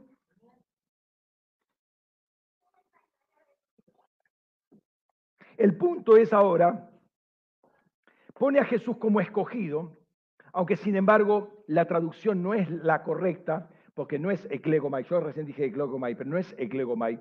La traducción es conocido de antemano, preconocido. Dios fue preconocido, perdón, Jesús fue preconocido por Dios. Después vamos a charlar un poquitito de eso, están íntimamente conectadas lo uno con lo, lo, uno con lo otro. El punto es que el escogido con mayúscula está junto con los escogidos con minúscula, o sea, todos nosotros. Y así que así como Él fue fiel al Padre en todo, nosotros podemos también ser fieles al Padre en todo. Porque el poder que está en nosotros para ser fieles viene de Él, no viene de nosotros. Solamente está en nuestra decisión el querer ser fieles. En ese sentido, Pablo exhorta a nosotros a vestirnos como escogidos. Fíjate, Vestidos pues como escogidos de Dios, santos y amados, de entrañable compasión, bondad, humildad, mansedumbre, paciencia. Y sigue el versículo. Nuestra vestimenta debe ser acorde con la elección eterna que nosotros tenemos. ¿De qué estamos vestidos? Acá hay, elementos que Pablo va a decir, vestidos de Jesucristo. ¿Por qué? El elegido junto con los elegidos, eternamente y para siempre. Entonces nuestra vestimenta tiene que ser acorde con nuestro llamado, un llamado eterno. ¿Por qué? Porque eso es lo que va a ver Dios. Nosotros, ¿Cómo nos vamos a presentar? Santos y sin mancha. La, novia, ¿cómo se presenta ante el esposo? Vestido lino, fino, resplandeciente, que son las obras santas de los justos, etcétera, etcétera. Hermanos, acá dice que tenemos que vestirnos como elegidos de Dios. La vez pasada estábamos hablando de levadura, ¿no? El, no sé cuándo fue.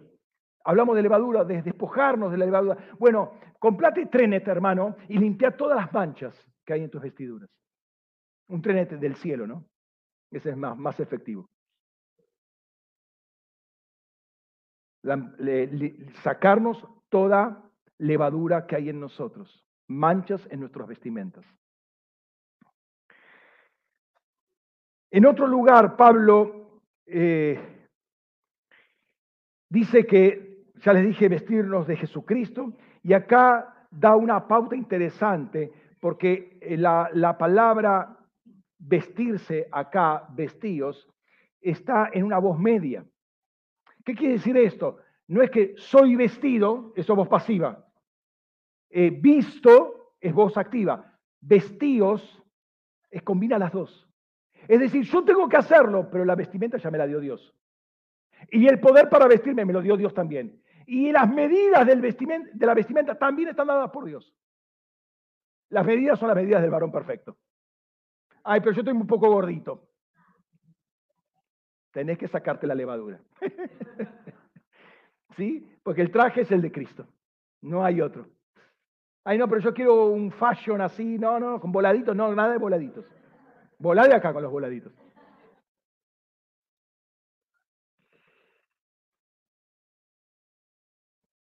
Por eso el texto original dice, para ser santos y sin mancha delante de Él.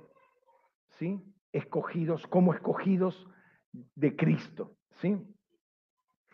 De más está decir que los cristianos somos todos elegidos por Dios. ¿Sí? ¿Estamos claros en eso? Hay varios textos de las escrituras que afirman esto. Fuera de Cristo, yo no sé si soy elegido por el momento, yo no sé, fuera de Cristo estoy en el mundo, que ni me pregunto eso. Algunas veces la religión me dice, no, vos vas a ir al cielo, sos un escogido porque vos haces obras de bien, das limosnas. ¿Sí? Por bueno que sea darlo, ¿no? No estoy diciendo que sea malo, pero eso no, no, me, no, me, este, no me acredita delante de Dios, ¿no? Fuera de Cristo, no sé si soy elegido o no.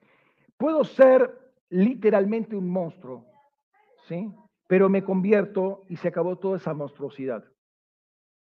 Pero puedo ser un moralista, un filántropo, y nunca quiero saber nada de Cristo. El primero se salva, el segundo no se salva. Eh, no soy un escogido en el sentido eh, que yo logro la elección por mis obras, ¿sí? La iglesia y las congregaciones son elegidas por Dios y Juan también llama así. ¿Ustedes saben que nosotros como congregación somos elegidos? No individualmente, yo ahora hablo como cuerpo. ¿Somos elegidos? Sí, fíjate Juan. El anciano a la señora electa, electos, elegida y a sus hijos, a quienes yo amo en verdad, y no solo yo, sino también todos los que han conocido la verdad. La iglesia era la elegida. Al final de la segunda carta de Juan, dice, los hijos de tu hermana, la electa, la otra congregación.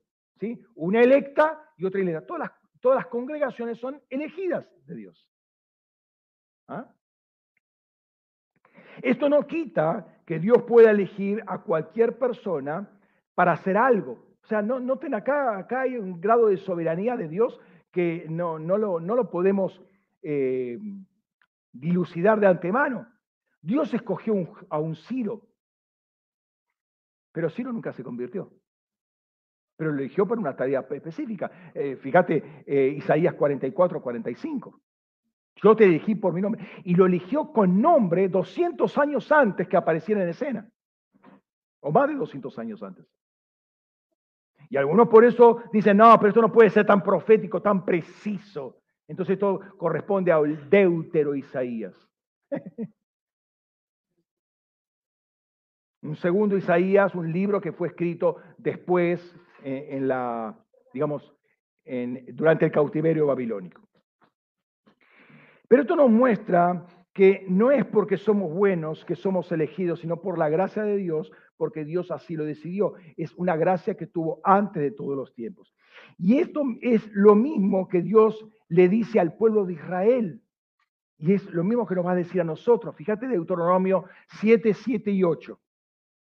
Dice, Yahvé puso su amor en vosotros y os escogió. Hebreo, bajar. Eh, la Septuaginta dice, eclego.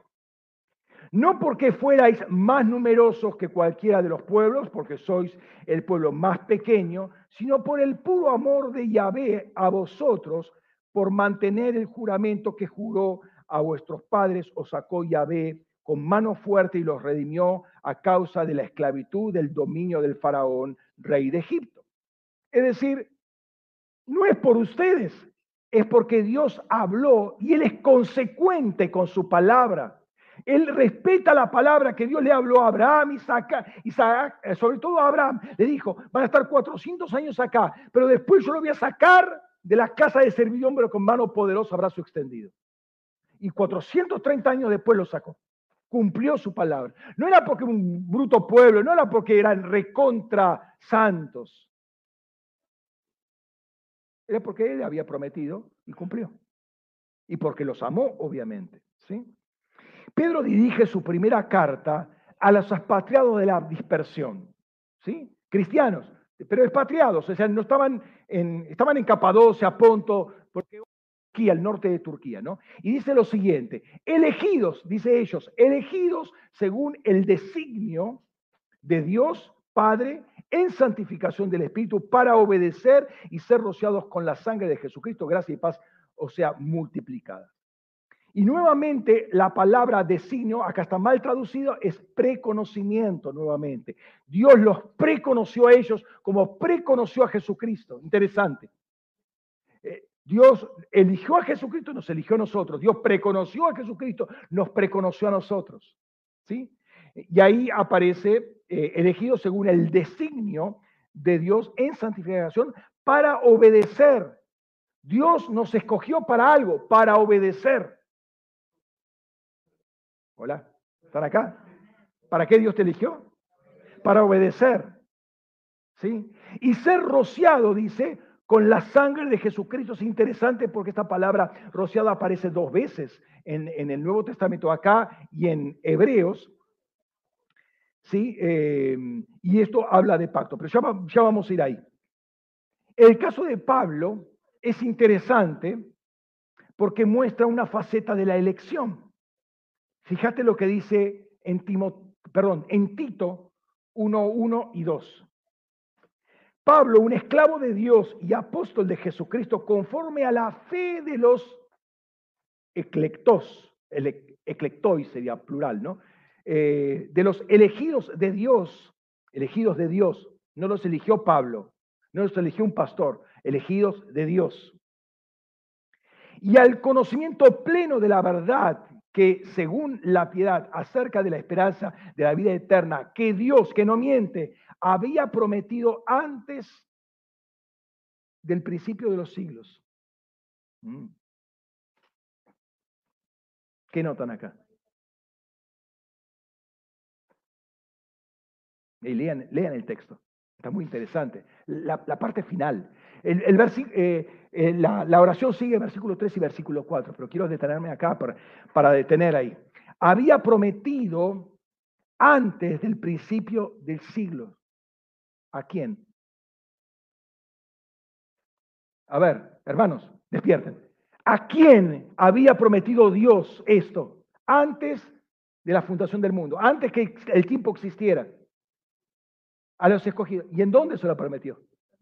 Entonces Dios habló con todos aquellos escogidos en la eternidad y les hizo una promesa. ¿Por qué te crees que estás acá? Porque Dios cumplió esa promesa.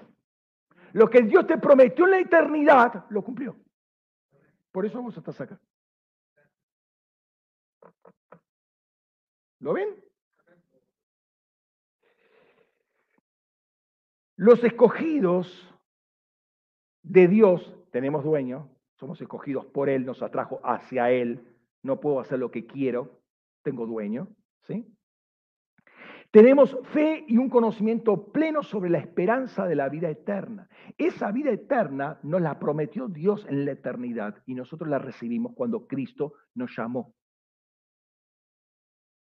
Ya tenemos vida eterna.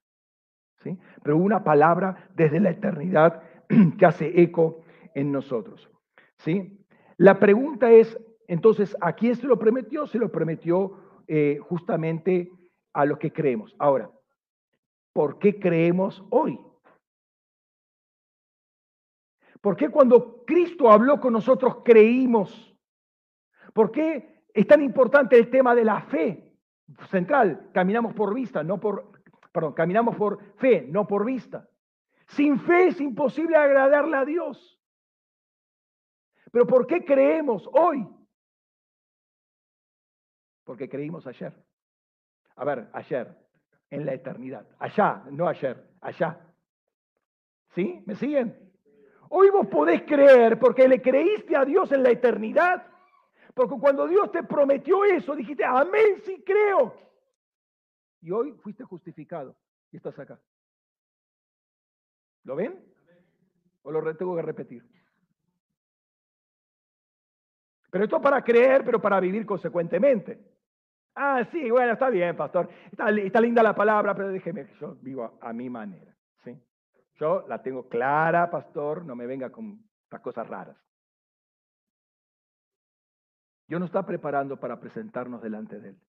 Fuimos escogidos con ese propósito. Creíste en la eternidad, tu espíritu creyó en la eternidad justamente para ser salvos, para ser justificados, para ser glorificados.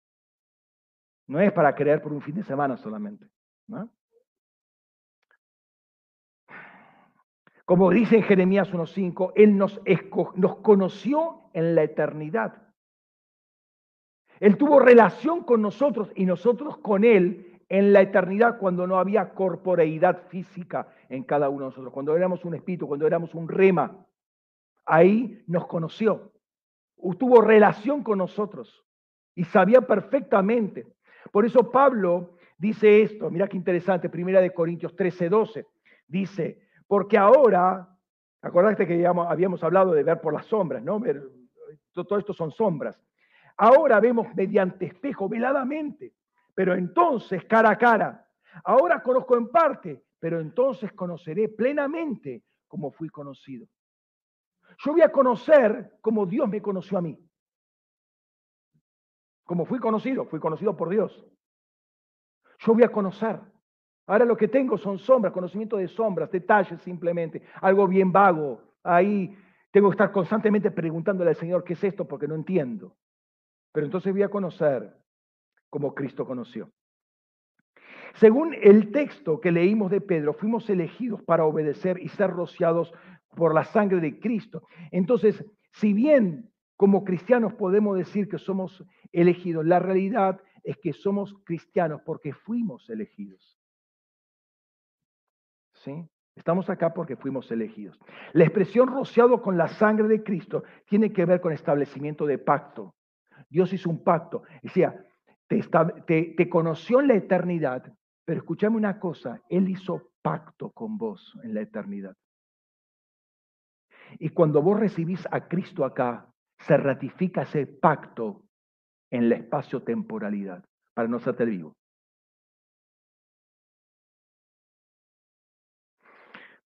Fíjate, Éxodo 24, 8, que dice, y tomó Moisés la sangre y la roció sobre el pueblo diciendo, he aquí la sangre del pacto, eh, no, del pacto que ha pactado, del pacto que ha pactado Yahvé con vosotros sobre todas estas palabras.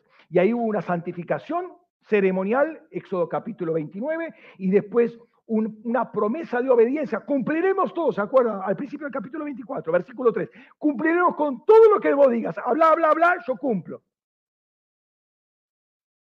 Ahora nadie me dice, pastor, pastor, hable, hable, hable, yo cumplo. Pero acá está diciendo que fuimos eh, pactados en la eternidad con Dios. porque la inmolación de Cristo fue hecha en la eternidad. Pero también somos pactados por Dios en la espacio-temporalidad, porque Cristo murió en la tierra. Y somos rociados por esa sangre. ¿Me está escuchando? Ahora, dentro de, este, eh, de esta elección general, hay una elección particular para cumplir una misión específica, de la misma manera que hay un llamado general y un llamado también específico para cada uno de nosotros. Por ejemplo, nadie tiene el llamado que tuvo Jesús. Si yo me crucifico hoy como Cristo Jesús se crucificó, yo no voy a producir la redención de nadie, aun cuando se pudiera producir un avivamiento por una sangre de mártir, ¿sí? Este, si no es por una causa judicial, ¿sí? me persigue porque soy cristiano, me, matan, bueno, hay una sangre derramada y eso puede producir, como ha producido, eh, un avivamiento, pero no produce redención. ¿eh? ¿Por qué? Porque Jesús tenía un llamado particular. Era llamado, yo soy llamado. Era escogido, yo soy escogido. Pero él tenía un llamado particular. Como yo también tengo un llamado y como cada uno de ustedes tiene un llamado particular. Pedro es consciente de cuál es su llamado en Dios. Dice lo siguiente, eh, Hechos 15:7. Dice, después de mucha discusión, se levantó Pedro y dijo, varones hermanos, vosotros sabéis que desde los, de los primeros días Dios escogió entre vosotros que los gentiles oyeran por mi boca la palabra de evangelio y creyeran. No está hablando de una elección para salvación. Está hablando de una elección para un determinado propósito. Que él hablara en Pentecostés y la gente escuchara. Que él hablara en lo de Cornelio y la gente escuchara. Lo eligió para eh, y lo escucharan y crecieran. ¿sí? Y lo bueno es cuando la iglesia reconoce eso. Reconozco que eh, a fulano Dios lo escogió para esto. Es reconocer que Dios está operativo en forma particular en esa persona y tiene y ha depositado dones y talentos sobre esa persona y hay un ministerio en esa persona y qué bueno conocer eso porque al saber eso lo, eh, va, a colaborar en la iglesia en esta determinada dirección. No lo voy a poner acá cuando Dios tiene un llamado acá. Conocer para qué Dios me ha llamado. Tengo que saberlo yo primariamente sobre mi propia vida, pero quizás como pastor yo tengo que conocer dónde están los llamados de cada uno de ustedes para que se ubiquen espiritualmente y funcionen como deben funcionar en su potencial y den fruto al ciento por uno. Esto es muy importante. Fíjate, Pedro también, eh, pero el caso de Pablo, eh, Hechos 9:15 dice, pero el Señor le dijo, ve porque instrumento de elección, literalmente, skewos electos, es decir, vaso escogido. ¿eh? Instrumento de elección me es este para llevar mi nombre delante de las naciones y también de reyes e los hijos de Israel. Es decir, eh, Pablo tenía un llamado, no está hablando de salvación, aunque en ese momento también se produce salvación, pero acá está hablando de un llamado particular, eh, un vaso escogido por Dios para una determinada función. Esto es muy importante tanto para uno como para la iglesia. No podemos funcionar como cuerpo si no sabemos eh, si no nos conocemos en el Espíritu. Es muy importante, para esto, escúcheme bien esto, para esto muy, muy importante los tiempos de intercesión. Porque en tiempos de intercesión nos conocemos, se supone que estamos hablando por el Espíritu, ¿no? Nos conocemos en el Espíritu. Yo ahora te puedo conocer en lo físico. Con el tiempo te puedo conocer almáticamente, me cae bien, tiene esto, tiene esta rayadura, y demás, bueno, sí, está, está procesándolo el Señor, gloria a Dios, trabajo del Señor. Pero tengo que conocer en el espíritu quién es esa persona en el espíritu. Los tiempos de intercesión son muy importantes. Mm. Hola. El miércoles pasado tuvimos intercesión. Mm. Entonces, ¿cómo voy a conocer a una persona en el espíritu si nunca está en el espíritu? ¿Entienden? Que no es un capricho del pastor. Es importante entrar en tiempos de, revelación. Más allá, tiempo de revelación, volvemos al principio. Todos nosotros somos vasos escogidos. El Señor quiere brindar con nosotros. Vasos, vaso escogido, me llena con el vino nuevo y brinda con nosotros.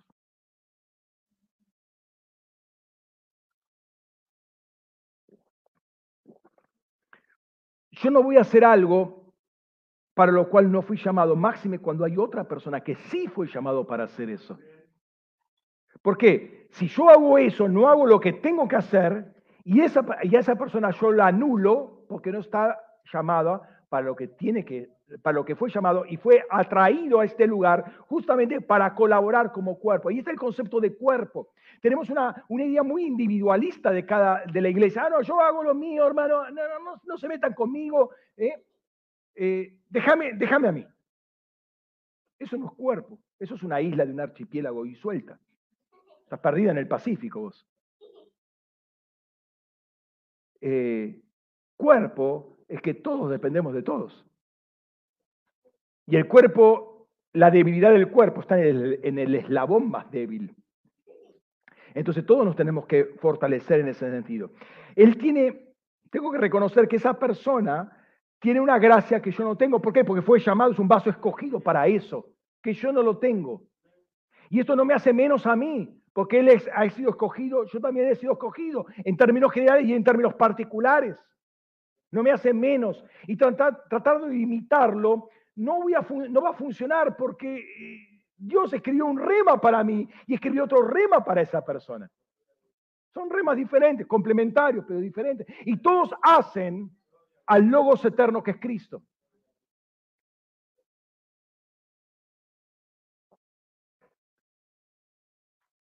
Notemos que un pasaje muy característico de Hechos, donde Pablo tiene un llamado y una función específica, está ahí en Hechos 13.2. Dice, mientras ellos estaban sirviendo al Señor y ayunando, ayunando, vamos a estar ayuno desde la semana que viene, anotarse, anotarse. Eh, eh, sirviendo al Señor y ayunando, Dijo el Espíritu Santo, apartadme a Bernabé y a Saulo para la obra a la que los he llamado. Llamado. Palabra, verbo, proscaleomai. Proscaleomai, viene de caleo, llamar, pero acá hay un pros adelante. Y eso es importante porque es llamar a uno mismo, citar, los he convocado, los he llamado hacia mí a Pablo y a Silo, eh, apartámelos, apartámelos, separámelos, no están más acá, separámelos, me van a servir a mí. Hay un llamado que es para un servicio particular para Dios.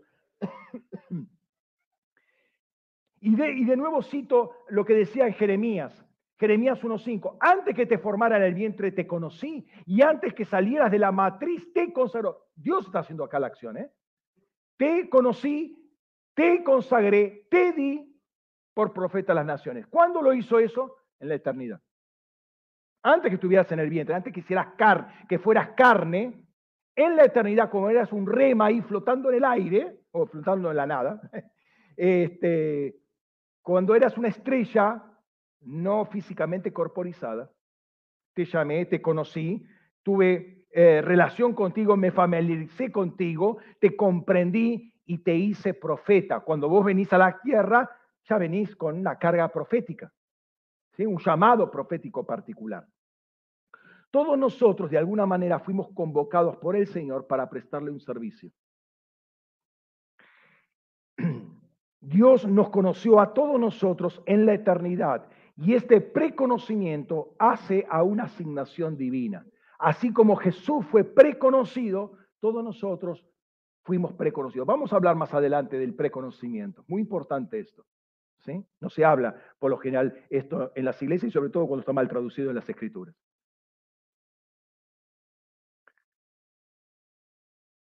Nosotros fuimos preconocidos, como Cristo fue preconocido, y escogidos. Eh, y Él fue particularmente para llevar la obra de la redención. Nosotros tenemos que tomar eso y esparcirlo por todo el mundo. Entonces tenemos dos tipos de llamado. Uno que, eh, redunda en la salvación y dentro de ese hay otro para una tarea específica. Hay dos tipos de elecciones en paralelo a esto. uno que habla de la elección, que justamente para entrar en este eh, reino de salvación, para presentarnos a, eh, a Dios, y otro, una elección para un servicio particular. En cuanto a la salvación y al llamamiento, entendemos, fíjate, este pasaje. Romanos 8, 29 al 30 dice, porque los que antes escogió, también los predestinó para ser conforme, conformados a la imagen de Dios, a, a fin de ser Él primogénito entre muchos hermanos.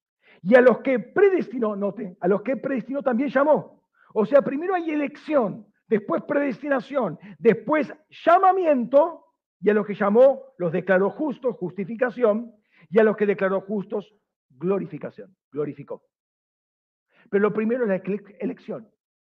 Si no hay elección, no hay llamamiento. Vos fuiste llamado porque fuiste elegido. Vos estás acá porque fuiste elegido en la eternidad. Es decir, el llamamiento es el resultado de la elección previa de Dios que lleva a la justificación y a la glorificación. ¿Cuántos están glorificados acá? Estamos todos glorificados ya. Los glorificó, están auristo eso. Ya es un hecho. Ya está. Pero hay un tercer nivel de llamamiento que es importante entenderlo. Que es la, y es, un tema de, que, abrió un, o ha, abierto una gran discusión, eh, porque es el final de una parábola, y si no entendemos la parábola, difícilmente podemos sacar una correcta conclusión a ese versículo, y el versículo es justamente Mateo 22, 14 porque muchos son llamados, pero pocos los escogidos o los elegidos. El mensaje de la parábola previa es la del banquete de bodas. ¿Se acuerdan? Los versículos, los 13 versículos anteriores. El banquete de bodas habla que el padre de, del bueno, eh, el padre del hijo, obviamente no va a ser el padre del nieto, el padre del hijo, el hijo se iba a casar. Iba a ser un banquete de boda. Y había muchos que habían sido invitados. Ya habían sido invitados.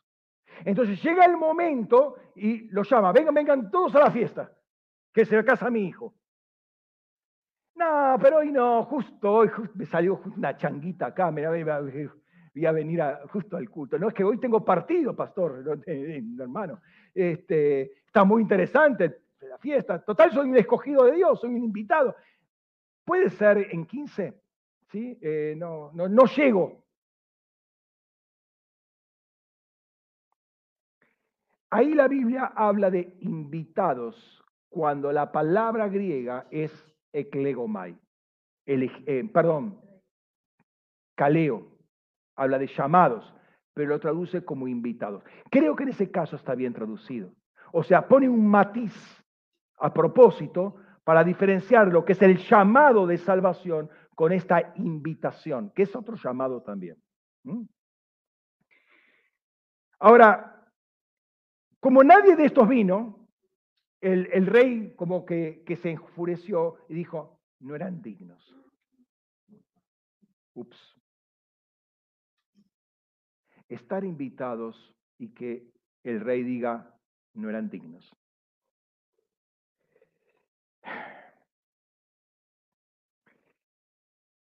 Obviamente, em, esto era muy fuerte para el pueblo de Israel, porque evidentemente estaba hablando a cierto sector del pueblo de Israel, sobre todo el liderazgo, los fariseos, los saduceos, quienes Dios los ha invitado. Este es el momento, llegó el novio. Sí, Jesús estaba ahí presente. Llegó el novio. No, no, no. Me quedo con mi religión, me quedo con mis eh, con mi Mishnah, me quedo con mi Talmud, me quedo con un montón de cosas y todo, con la kippah y con el mantelito y, eh, con la inclinación y, con el sif y toda esa historia. Pero el novio estaba llamando. Era el momento de ir al encuentro con el Señor, pero no fueron dignos. Con toda su religión no fueron dignos. ¿sí? Eh, despreciaron al hijo y a su boda. Entonces después el padre del novio eh, manda a que se busquen la ciudad y en los caminos y que vengan a, las, bodas de su hijo. Y, y, dice que el lugar se llenó. Se llenó, todos vinieron, qué bueno, todos vinieron. Pero eh, no estaban vestidos como elegidos. Mm. No estaban vestidos como elegidos. Fíjate, no estaban vestidos como es digno del llamamiento con que fuiste llamados. Ups. ¿Mm? Recuerden que fuimos escogidos en Cristo, como dice Efesios 1.4, mire, 4.1 y 1.4. Fuimos escogidos en Cristo para ser santos y sin mancha delante de Él. Eso me habla de presentarme delante de Él como digno. Como digno.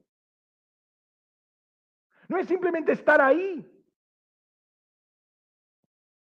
Ahora bien, según Pablo, el llamado responde a la elección y la elección era para ser santos y sin manchas delante de él. Pero este hombre no anduvo en esa premisa. Yo me voy a presentar a Dios, pero ahí como estoy, así está bien. No, hay que ser tan religioso. Me pongo una, unas bermuditas, unas ojotas, eh, anteojitos bien esos bien fosforescentes y toda la historia, este, y un gorrito, y me presento delante del Señor. Ojo. ¿Cómo es que entraste? Le va a decir, ¿cómo es que entraste a este lugar así? Hay un llamado general a todas las personas a escuchar el Evangelio, a participar de él. Fíjate este otro, otro pasaje y después vuelvo y estoy terminando.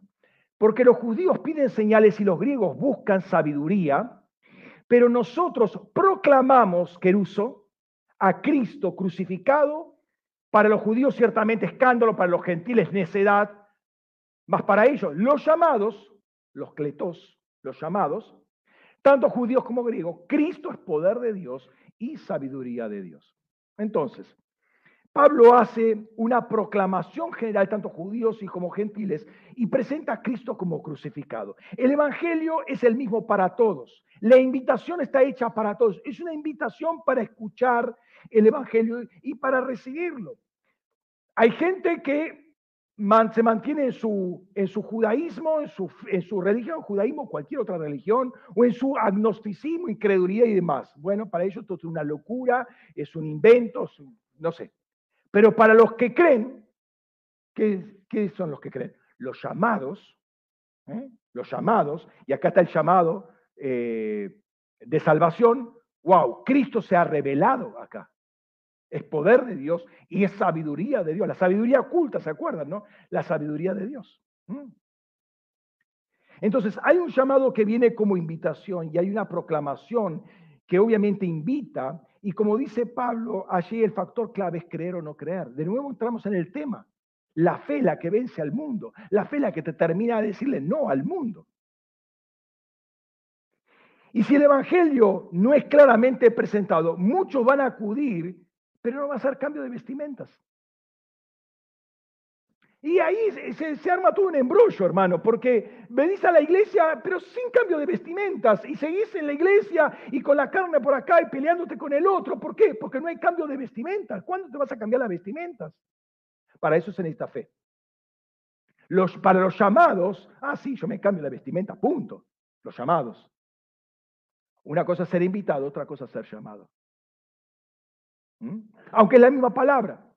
¿Sí? Em, todos fueron invitados, pero no todos, no todos llamados porque no estaban escogidos. Entonces, tenemos un primer nivel de llamamiento o invitación y de elección, pero esto no implica salvación, como en este caso y como en el caso de Ciro, no implica. Luego hay un llamado por causa de la elección que inicia y termina en la glorificación y finalmente un llamado y elección para una tarea específica. Y tenemos que saber en, qué, en cuál de todas estamos ubicados nosotros, ¿no? Em, la gran pregunta a los que estamos aquí, inclusive a los que me están siguiendo por internet, eh, es que somos llamados porque eh, hemos sido escogidos o solamente hemos sido invitados. Ese es el gran punto. ¿Estoy acá porque fui invitado o porque soy un llamado de Dios? Eso es algo que yo tengo que saber. Si me invitó una persona, alguien que predicó en la plaza, o yo mismo que salió, por, la, por internet, o fue Dios el que me trajo. Es muy grande la diferencia. Y yo eso lo tengo que saber. Ahora, si es Dios el que me trajo, es la voz de Dios, entendé que Dios me escogió y me separó y tiene un propósito, presentarme delante de Él sin mancha y sin arruga. Entonces vos sabes para qué estás acá. El problema que la gente que sigue en cualquiera es porque no sabe para qué está acá. No sabe para qué se congrega los domingos, no sabe por qué diezma, por qué ofrenda, por qué da primicia, no sabe para qué sirve, para qué va a evangelismo, no sabe para qué. Ah, pero a mí no me toca hoy, no, porque no tengo ganas hoy. No sabes para qué estás. ¿Por qué? Porque hasta ahora lo único que tienes es una invitación. No escuchaste el llamado de Dios. Y hace una gran diferencia eso. Los invitados se presentan como quieren delante de Dios. Están como quieren, hacen lo que quieren. Pero están y creen que con presencia física es suficiente. Y la Biblia dice, pero pastor, si la persona predica, adora a Dios, sirve, eh, ¿no son señales de que es un siervo de Dios, un escogido, un elegido? A la luz de la escritura, no. ¿Cómo? A ver, ¿me, puede explicar? Pero la, señal de un elegido, un escogido, no es si sabes predicar o no sabes predicar. No es si sabes la Biblia o no sabes la Biblia. Mira, los fariseos, los saduceos se sabían la Biblia de memoria, pero eso no los hace elegidos de Dios. Invitados sí, pero no elegidos. ¿Por qué? Porque nunca se convirtieron. Sea, no es que yo pueda servir y tener años de iglesia. ¿Qué importan los años de iglesia? El tema es lo eterno. Si fuiste llamado, estás en la eternidad, marcado, sellado, nombrado, eso es otra cosa. Pero como invitado, eso es otra cosa. Una cosa totalmente diferente. La invitación te abre las puertas para, pero todavía no sabes para qué estás. Sin fe es imposible escuchar a Dios. Y escuchar esto. ¿Lo dice ahí? Ah, no. Pero quiero irme a este versículo. Me llama la atención este versículo. Estoy terminando. Y le dice, eh, eh, le está hablando el rey, compañero, ¿cómo entraste aquí sin traje de boda? Pero él enmudeció. Fimó es el verbo. Fimó. Fimó quiere decir poner un bozal. Me, quedé eh, pensando y preguntando al Señor, ¿qué, ¿qué, es esto? ¿Cómo es que se le puso un bozal? Quedó bloqueado en poder hablar, su boca, su lengua quedaron totalmente inutilizadas. Mi pregunta es, ¿qué pasó acá? ¿Por qué el énfasis de, por qué dice, y no abrió su boca? ¿Por qué enmudeció? Eh, o quedó bloqueado. Y se me ocurre que hasta ese momento, es una, es una, postura simplemente, ¿no? No, no estoy poniendo doctrina, pero se me ocurre hasta ese momento, esta persona hablaba y hablaba de Cristo, pero cuando se presenta el rey, ese espíritu de habladuría se le fue, quedó mudo, quedó bloqueado. Y me hizo acordar a esto. Muchos me dirán en aquel día, Señor, Señor, no profetizamos en tu nombre, y en tu nombre echamos fuera demonios, y en tu nombre hicimos muchos milagros. Entonces le responderé, nunca te conocí. ¿Conocer en dónde? En la eternidad. Nunca te conocí. Apartado de mí, hacedores de maldad. Quedaron enmudecidos porque la marca del Señor es una marca eterna y no un entusiasmo emocional. Cuando Dios te llama, te llama y vos estás seguro que te llama y te da. Y el mundo se te puede venir encima, pero vos te abrís paso en medio del mundo. ¿Por qué? Porque sabés que Dios te llamó y hay un poder sobrenatural que está en vos. Por eso es muy importante saber que fuimos llamados, que fuimos escogidos. No es lo que sabemos del Evangelio, no son los años de iglesia, no es cuántas personas eh, he salvado, ni cuántos milagros hicieron a través de mi mano, hermano, eso lo hizo Dios a través mío. Me utilizó como canal, como Asiro lo utilizó para eh, hacer un edicto y todo el pueblo de Israel saliera y edificara Jerusalén y el, y el templo de Jerusalén. Pero eso no lo convirtió en un salvo, Asiro. Entonces no nos confundamos, no es cuánto puedo hacer para Dios. El punto es si estoy vestido con las ropas adecuadas. Si mi llamamiento, que es llamamiento eterno, ha, golpeado, hizo eco en mi corazón y lo estoy sirviendo al Señor con, la potencia del cielo. Eso es muy diferente. Entonces vos tenés un sentido acá para venir a, congregarte. ¿Y para qué me congrego? ¿Para escucharlo al pastor? Hace dos, más de dos horas que está hablando. ¿Y? Y, el domingo que viene, y otra vez, otras dos horas, y después otra. Me, van a crecer las arrugas de tanto escucharlo. Arrugas en los oídos voy a tener. Hermano, si vos no cambias tus vestiduras, quiere decir que no sos elegido. Ese es el punto. Sos un invitado. Y estás trayendo mucho problema a la iglesia. Mirá, lo, lo digo esto con cuidado, ¿no? y no, no quiero ser este, maleducado. Pero es la congregación de los santos. La iglesia es la congregación de los santos. Los inscriptos, los primogénitos inscriptos en los cielos. Entonces vos tenés, eh, eh, en, este, tema, en este punto, tenés eh, una, un, un, abanico de cosas para decirle a aquella persona que está en el mundo qué es lo que Dios espera de ellos, para qué Dios los llama. Cuanto más si uno tiene una palabra específica, profética para esa persona, ¿no? Cualquier pasaje de la Escritura, el Espíritu sabe con qué habla. Cerra los ojos un momento.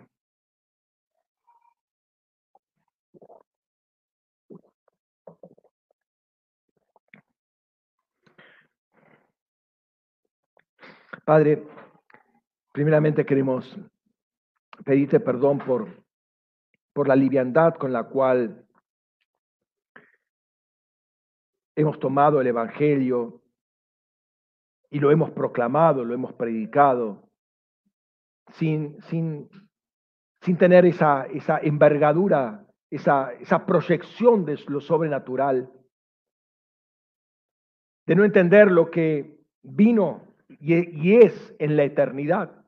Y creer que todo se desarrolla acá en la tierra, en lo espacio temporal, y vamos a ver cómo van desarrollándose las cosas, y haber perdido lo, principal, lo fundamental que tú nos has dado, todas esas riquezas, toda esa revelación que tú nos has dado en Cristo. Señor, en esta, en esta tarde queremos pedirte perdón, queremos presentarnos delante de ti, Señor, porque entendemos que nuestras vestiduras no son las correspondientes. Y queremos estar ya desde este momento vestidos, sin manchas y sin arrugas. Nuestra vestimenta, que sean vestimentas como corresponde, Señor, las que, las que tú preparas en los cielos, Señor. En el, en el cielo sabemos que todo está vestido de blanco. En el cielo sabemos que no hay mancha, no hay arrugas, Señor. Tú redimiste, tu sangre aún limpió los ámbitos más sublime, Señor, donde ninguna, ninguna sangre animal podía hacer absolutamente nada. Señor, y queremos eh, ser limpiados por esa sangre que no solamente nos limpia, también nos establece bajo pacto.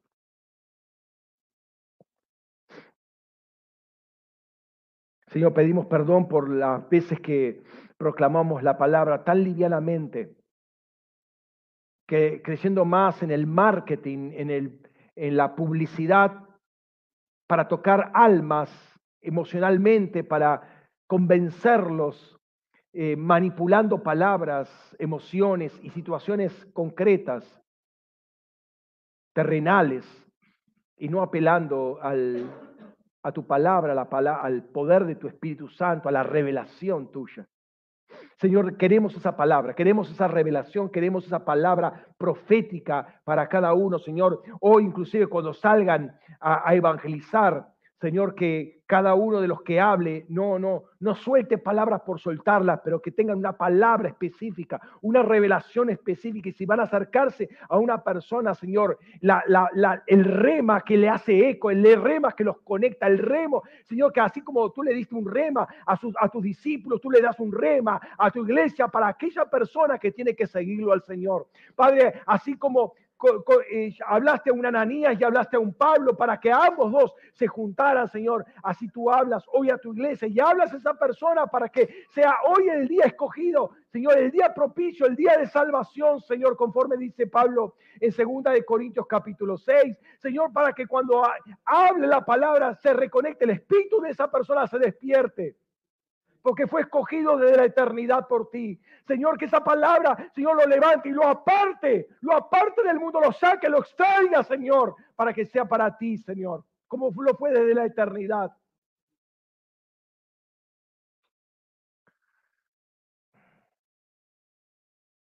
Señor, en cada uno de nosotros, que tu palabra, Señor, pese mucho, mucho en nuestros corazones, Señor. Fuimos extraídos del mundo, no pertenecemos al mundo, no tenemos como fuente el mundo, Señor. Te tenemos a ti como fuente. La misma fuente, Señor, que recibía Jesucristo en la tierra, es la fuente de la cual recibimos nosotros, la que, con la cual estamos conectados. Y queremos, Señor, hablar, hablar y vivir de esa manera. En el nombre de Cristo Jesús. En el nombre de Jesús. Te invito, hermano, a que, a que tomes conciencia de lo que fue soltado en el día de hoy. Que hables esa palabra, que hables esa palabra, que vivas esa palabra, que vivas por la fe. Sin fe es imposible agradarle a Dios. Que vivas separándote del mundo el mundo no tiene nada que ver contigo. No te puede dar absolutamente nada. Dios no espera nada de Adán y toda su descendencia. Dios espera de los hijos de Dios. Dios espera de aquellos que han sido redimidos. Adán murió. Y tu Adán, el Adán en tu vida, murió para que vos vivas por el Espíritu de Dios para que vos vivas guiado por el Espíritu de Dios. Y para que tú tengas que en fe confrontar al mundo. Y esa fe viene de Dios también. Y ese deseo viene de Dios también. Y las vestiduras vienen de Dios. Y el talle viene de Dios. Y se rompe en este momento todo pensamiento natural, todo pensamiento carnal, todo pensamiento filosófico, toda argumentación humana, en el nombre de Jesús quedan atados esos pensamientos en el nombre de Jesús. E inoperativos, inmudecidos, para que resplandezca Cristo en tu corazón. Para que salgas de este lugar con, otra visión acerca inclusive de tú mismo. Vos estás llamado para presentarte delante de Dios. No para presentarte delante de tus amigos. Ya lo hiciste durante eh, en el mundo mucho tiempo. No para presentarte delante de tus parientes, lo haces todo el tiempo. Ahora te presentás delante de Dios sin mancha, puro, limpio, sin mancha, vestido de blanco, sin mancha, sin arruga. Y tu primera prioridad es el Señor porque Él te escogió para sí. Tú eres un vaso escogido. Puso vino nuevo. Puso Espíritu Santo en ti. Él quiere celebrar contigo, hermano. Él quiere celebrar contigo. Él quiere brindar contigo. Sé la copa llena del Espíritu de Dios. No os embriaguéis con vino en lo que hay disolución, antes bien llenos del Espíritu Santo, anda, cantando, hablando, andando, sometiéndonos unos a otros en el temor de Cristo.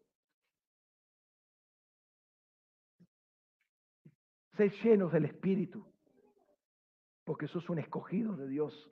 No sos cualquier cosa. No sos un tirado. No sos un pobrecito. Sos un escogido de Dios. Desde, delante, desde antes de la eternidad, Dios pensó en ti. Dios habló en ti y tú creíste en Él. Tú creíste en Él, hoy crees acá en Cristo porque creíste en la eternidad, que lo que Dios prometía en la eternidad iba a ser tal cosa. Y lo fue. Por eso hoy podés creer. Dale gracias a Dios porque podés creer. Y viví esa fe. Fue muy costoso para Cristo y para el Padre que tuviéramos la fe de Cristo. Fue muy costoso para que vos pudieras creer en la palabra de Dios.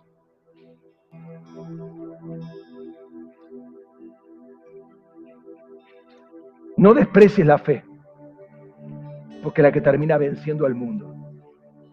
No desprecies la fe, porque si hay algo que a Dios le irrita, es que no creamos en Él. Sin fe no se puede agradar a Dios y la fe es confrontativa. La fe toma de la palabra y se ancla en la palabra, en la, palabra eterna, se ancla ahí, se ancla en el lugar santísimo. La fe se ancla no en lo natural, en el lugar santísimo, no en el alma, no en el lugar santo, en el lugar santísimo. Según Hebreos 6, 19.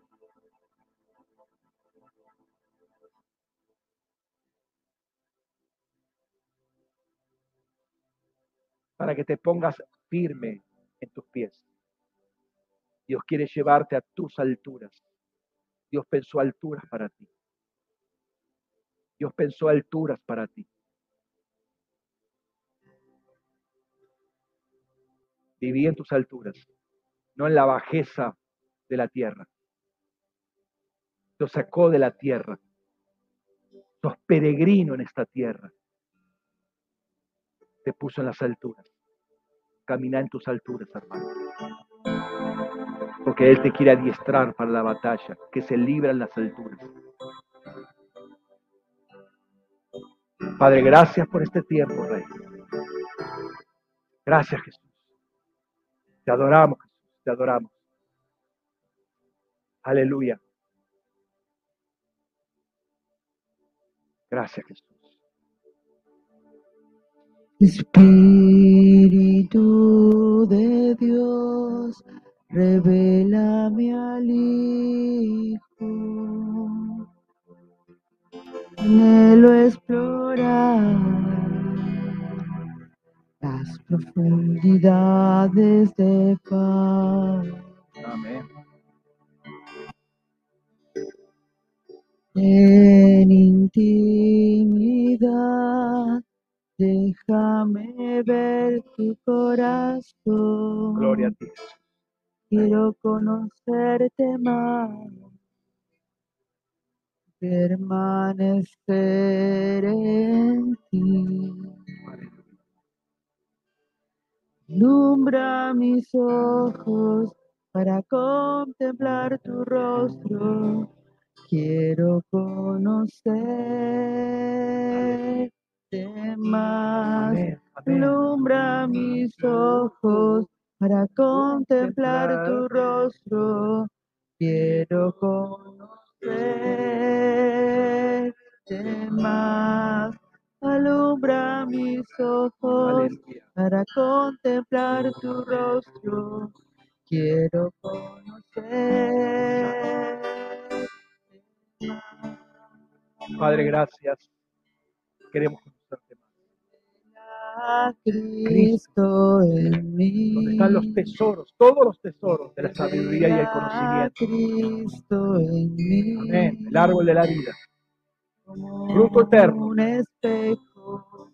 Quiero mirar y encontrarte en mí. Aleluya.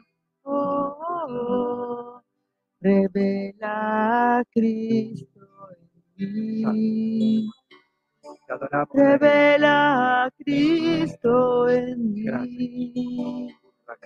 Como en un espejo, quiero mirar y encontrarte en mí. Vamos a prepararnos para celebrar la cena del Señor. a los hermanos que puedan pasar con el pan y la copa. Gracias, Rey. Te adoramos. Alumbra mis ojos para contemplar tu rostro. Quiero conocerte más. Alumbra mis ojos para contemplar tu rostro. Quiero conocerte más. Alumbra mis ojos para contemplar tu rostro. Quiero conocerte más. Alumbra mis ojos Para contemplar tu rostro. Quiero conocerte más. Revela a Cristo Aleluya. en mí. Revela a Cristo.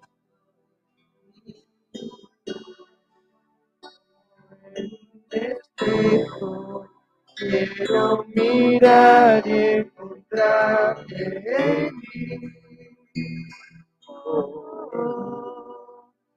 revela Cristo en mí.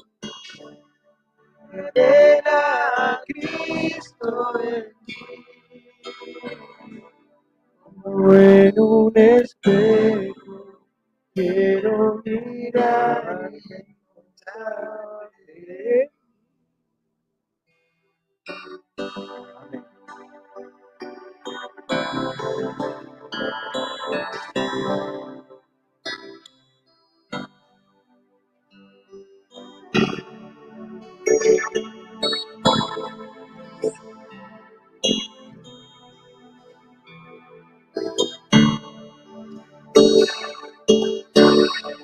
gracias por la oportunidad, Señor, de poder celebrar una vez más y renovar el pacto eterno, Señor, que tú estableciste en Cristo Jesús. Señor, te adoramos, te bendecimos queremos, Señor, al compartir poder encarnando esta carne y esta, esta, esta copa, Señor, tu sangre, Señor, introducirnos a ámbitos de revelación más profundos, para que Cristo sea manifestado en plenitud en cada uno de nosotros. En el nombre de Jesús, Señor, te bendecimos, Señor, te adoramos, honramos tu nombre y tu presencia en medio de nosotros. Y hacemos esto con alegría de corazón, pero también con reverencia, Padre, porque nos fuimos elegidos para estar delante de ti, Señor. Y no es un- solamente un momento, es cada momento, cada momento, en la eternidad en la cual ya vivimos, cada momento podemos presentarnos delante de ti. En el nombre de Jesús. Amén. Amén. Gracias. Participen.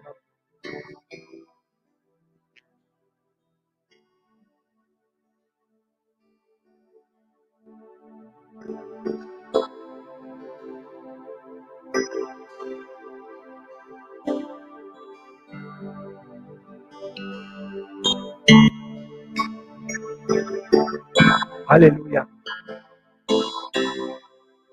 Gracias. Te. Alumbra mis ojos para contemplar tu rostro. Quiero conocerte más. Alumbra mis ojos para contemplar tu rostro. Quiero conocerte más. Alumbra mis ojos Para contemplar tu rostro, quiero conocerte más. Alumbra mis ojos para contemplar tu rostro. Quiero conocerte Amén. Padre, gracias por este tiempo, por tu palabra y por la comunión, Señor, que fue establecido contigo, Señor, y entre cada uno de nosotros. Gracias por la presencia de tu Espíritu Santo, Señor, trabajando en cada uno de nuestros corazones. Señor, te bendecimos y te adoramos. Amén. Amén. Dios bendiga ricamente a todos ustedes y a los que nos están siguiendo por internet. Que tengan una excelente semana. Dios les bendiga. Amén. Amén. Nos vemos la semana que viene. Amén.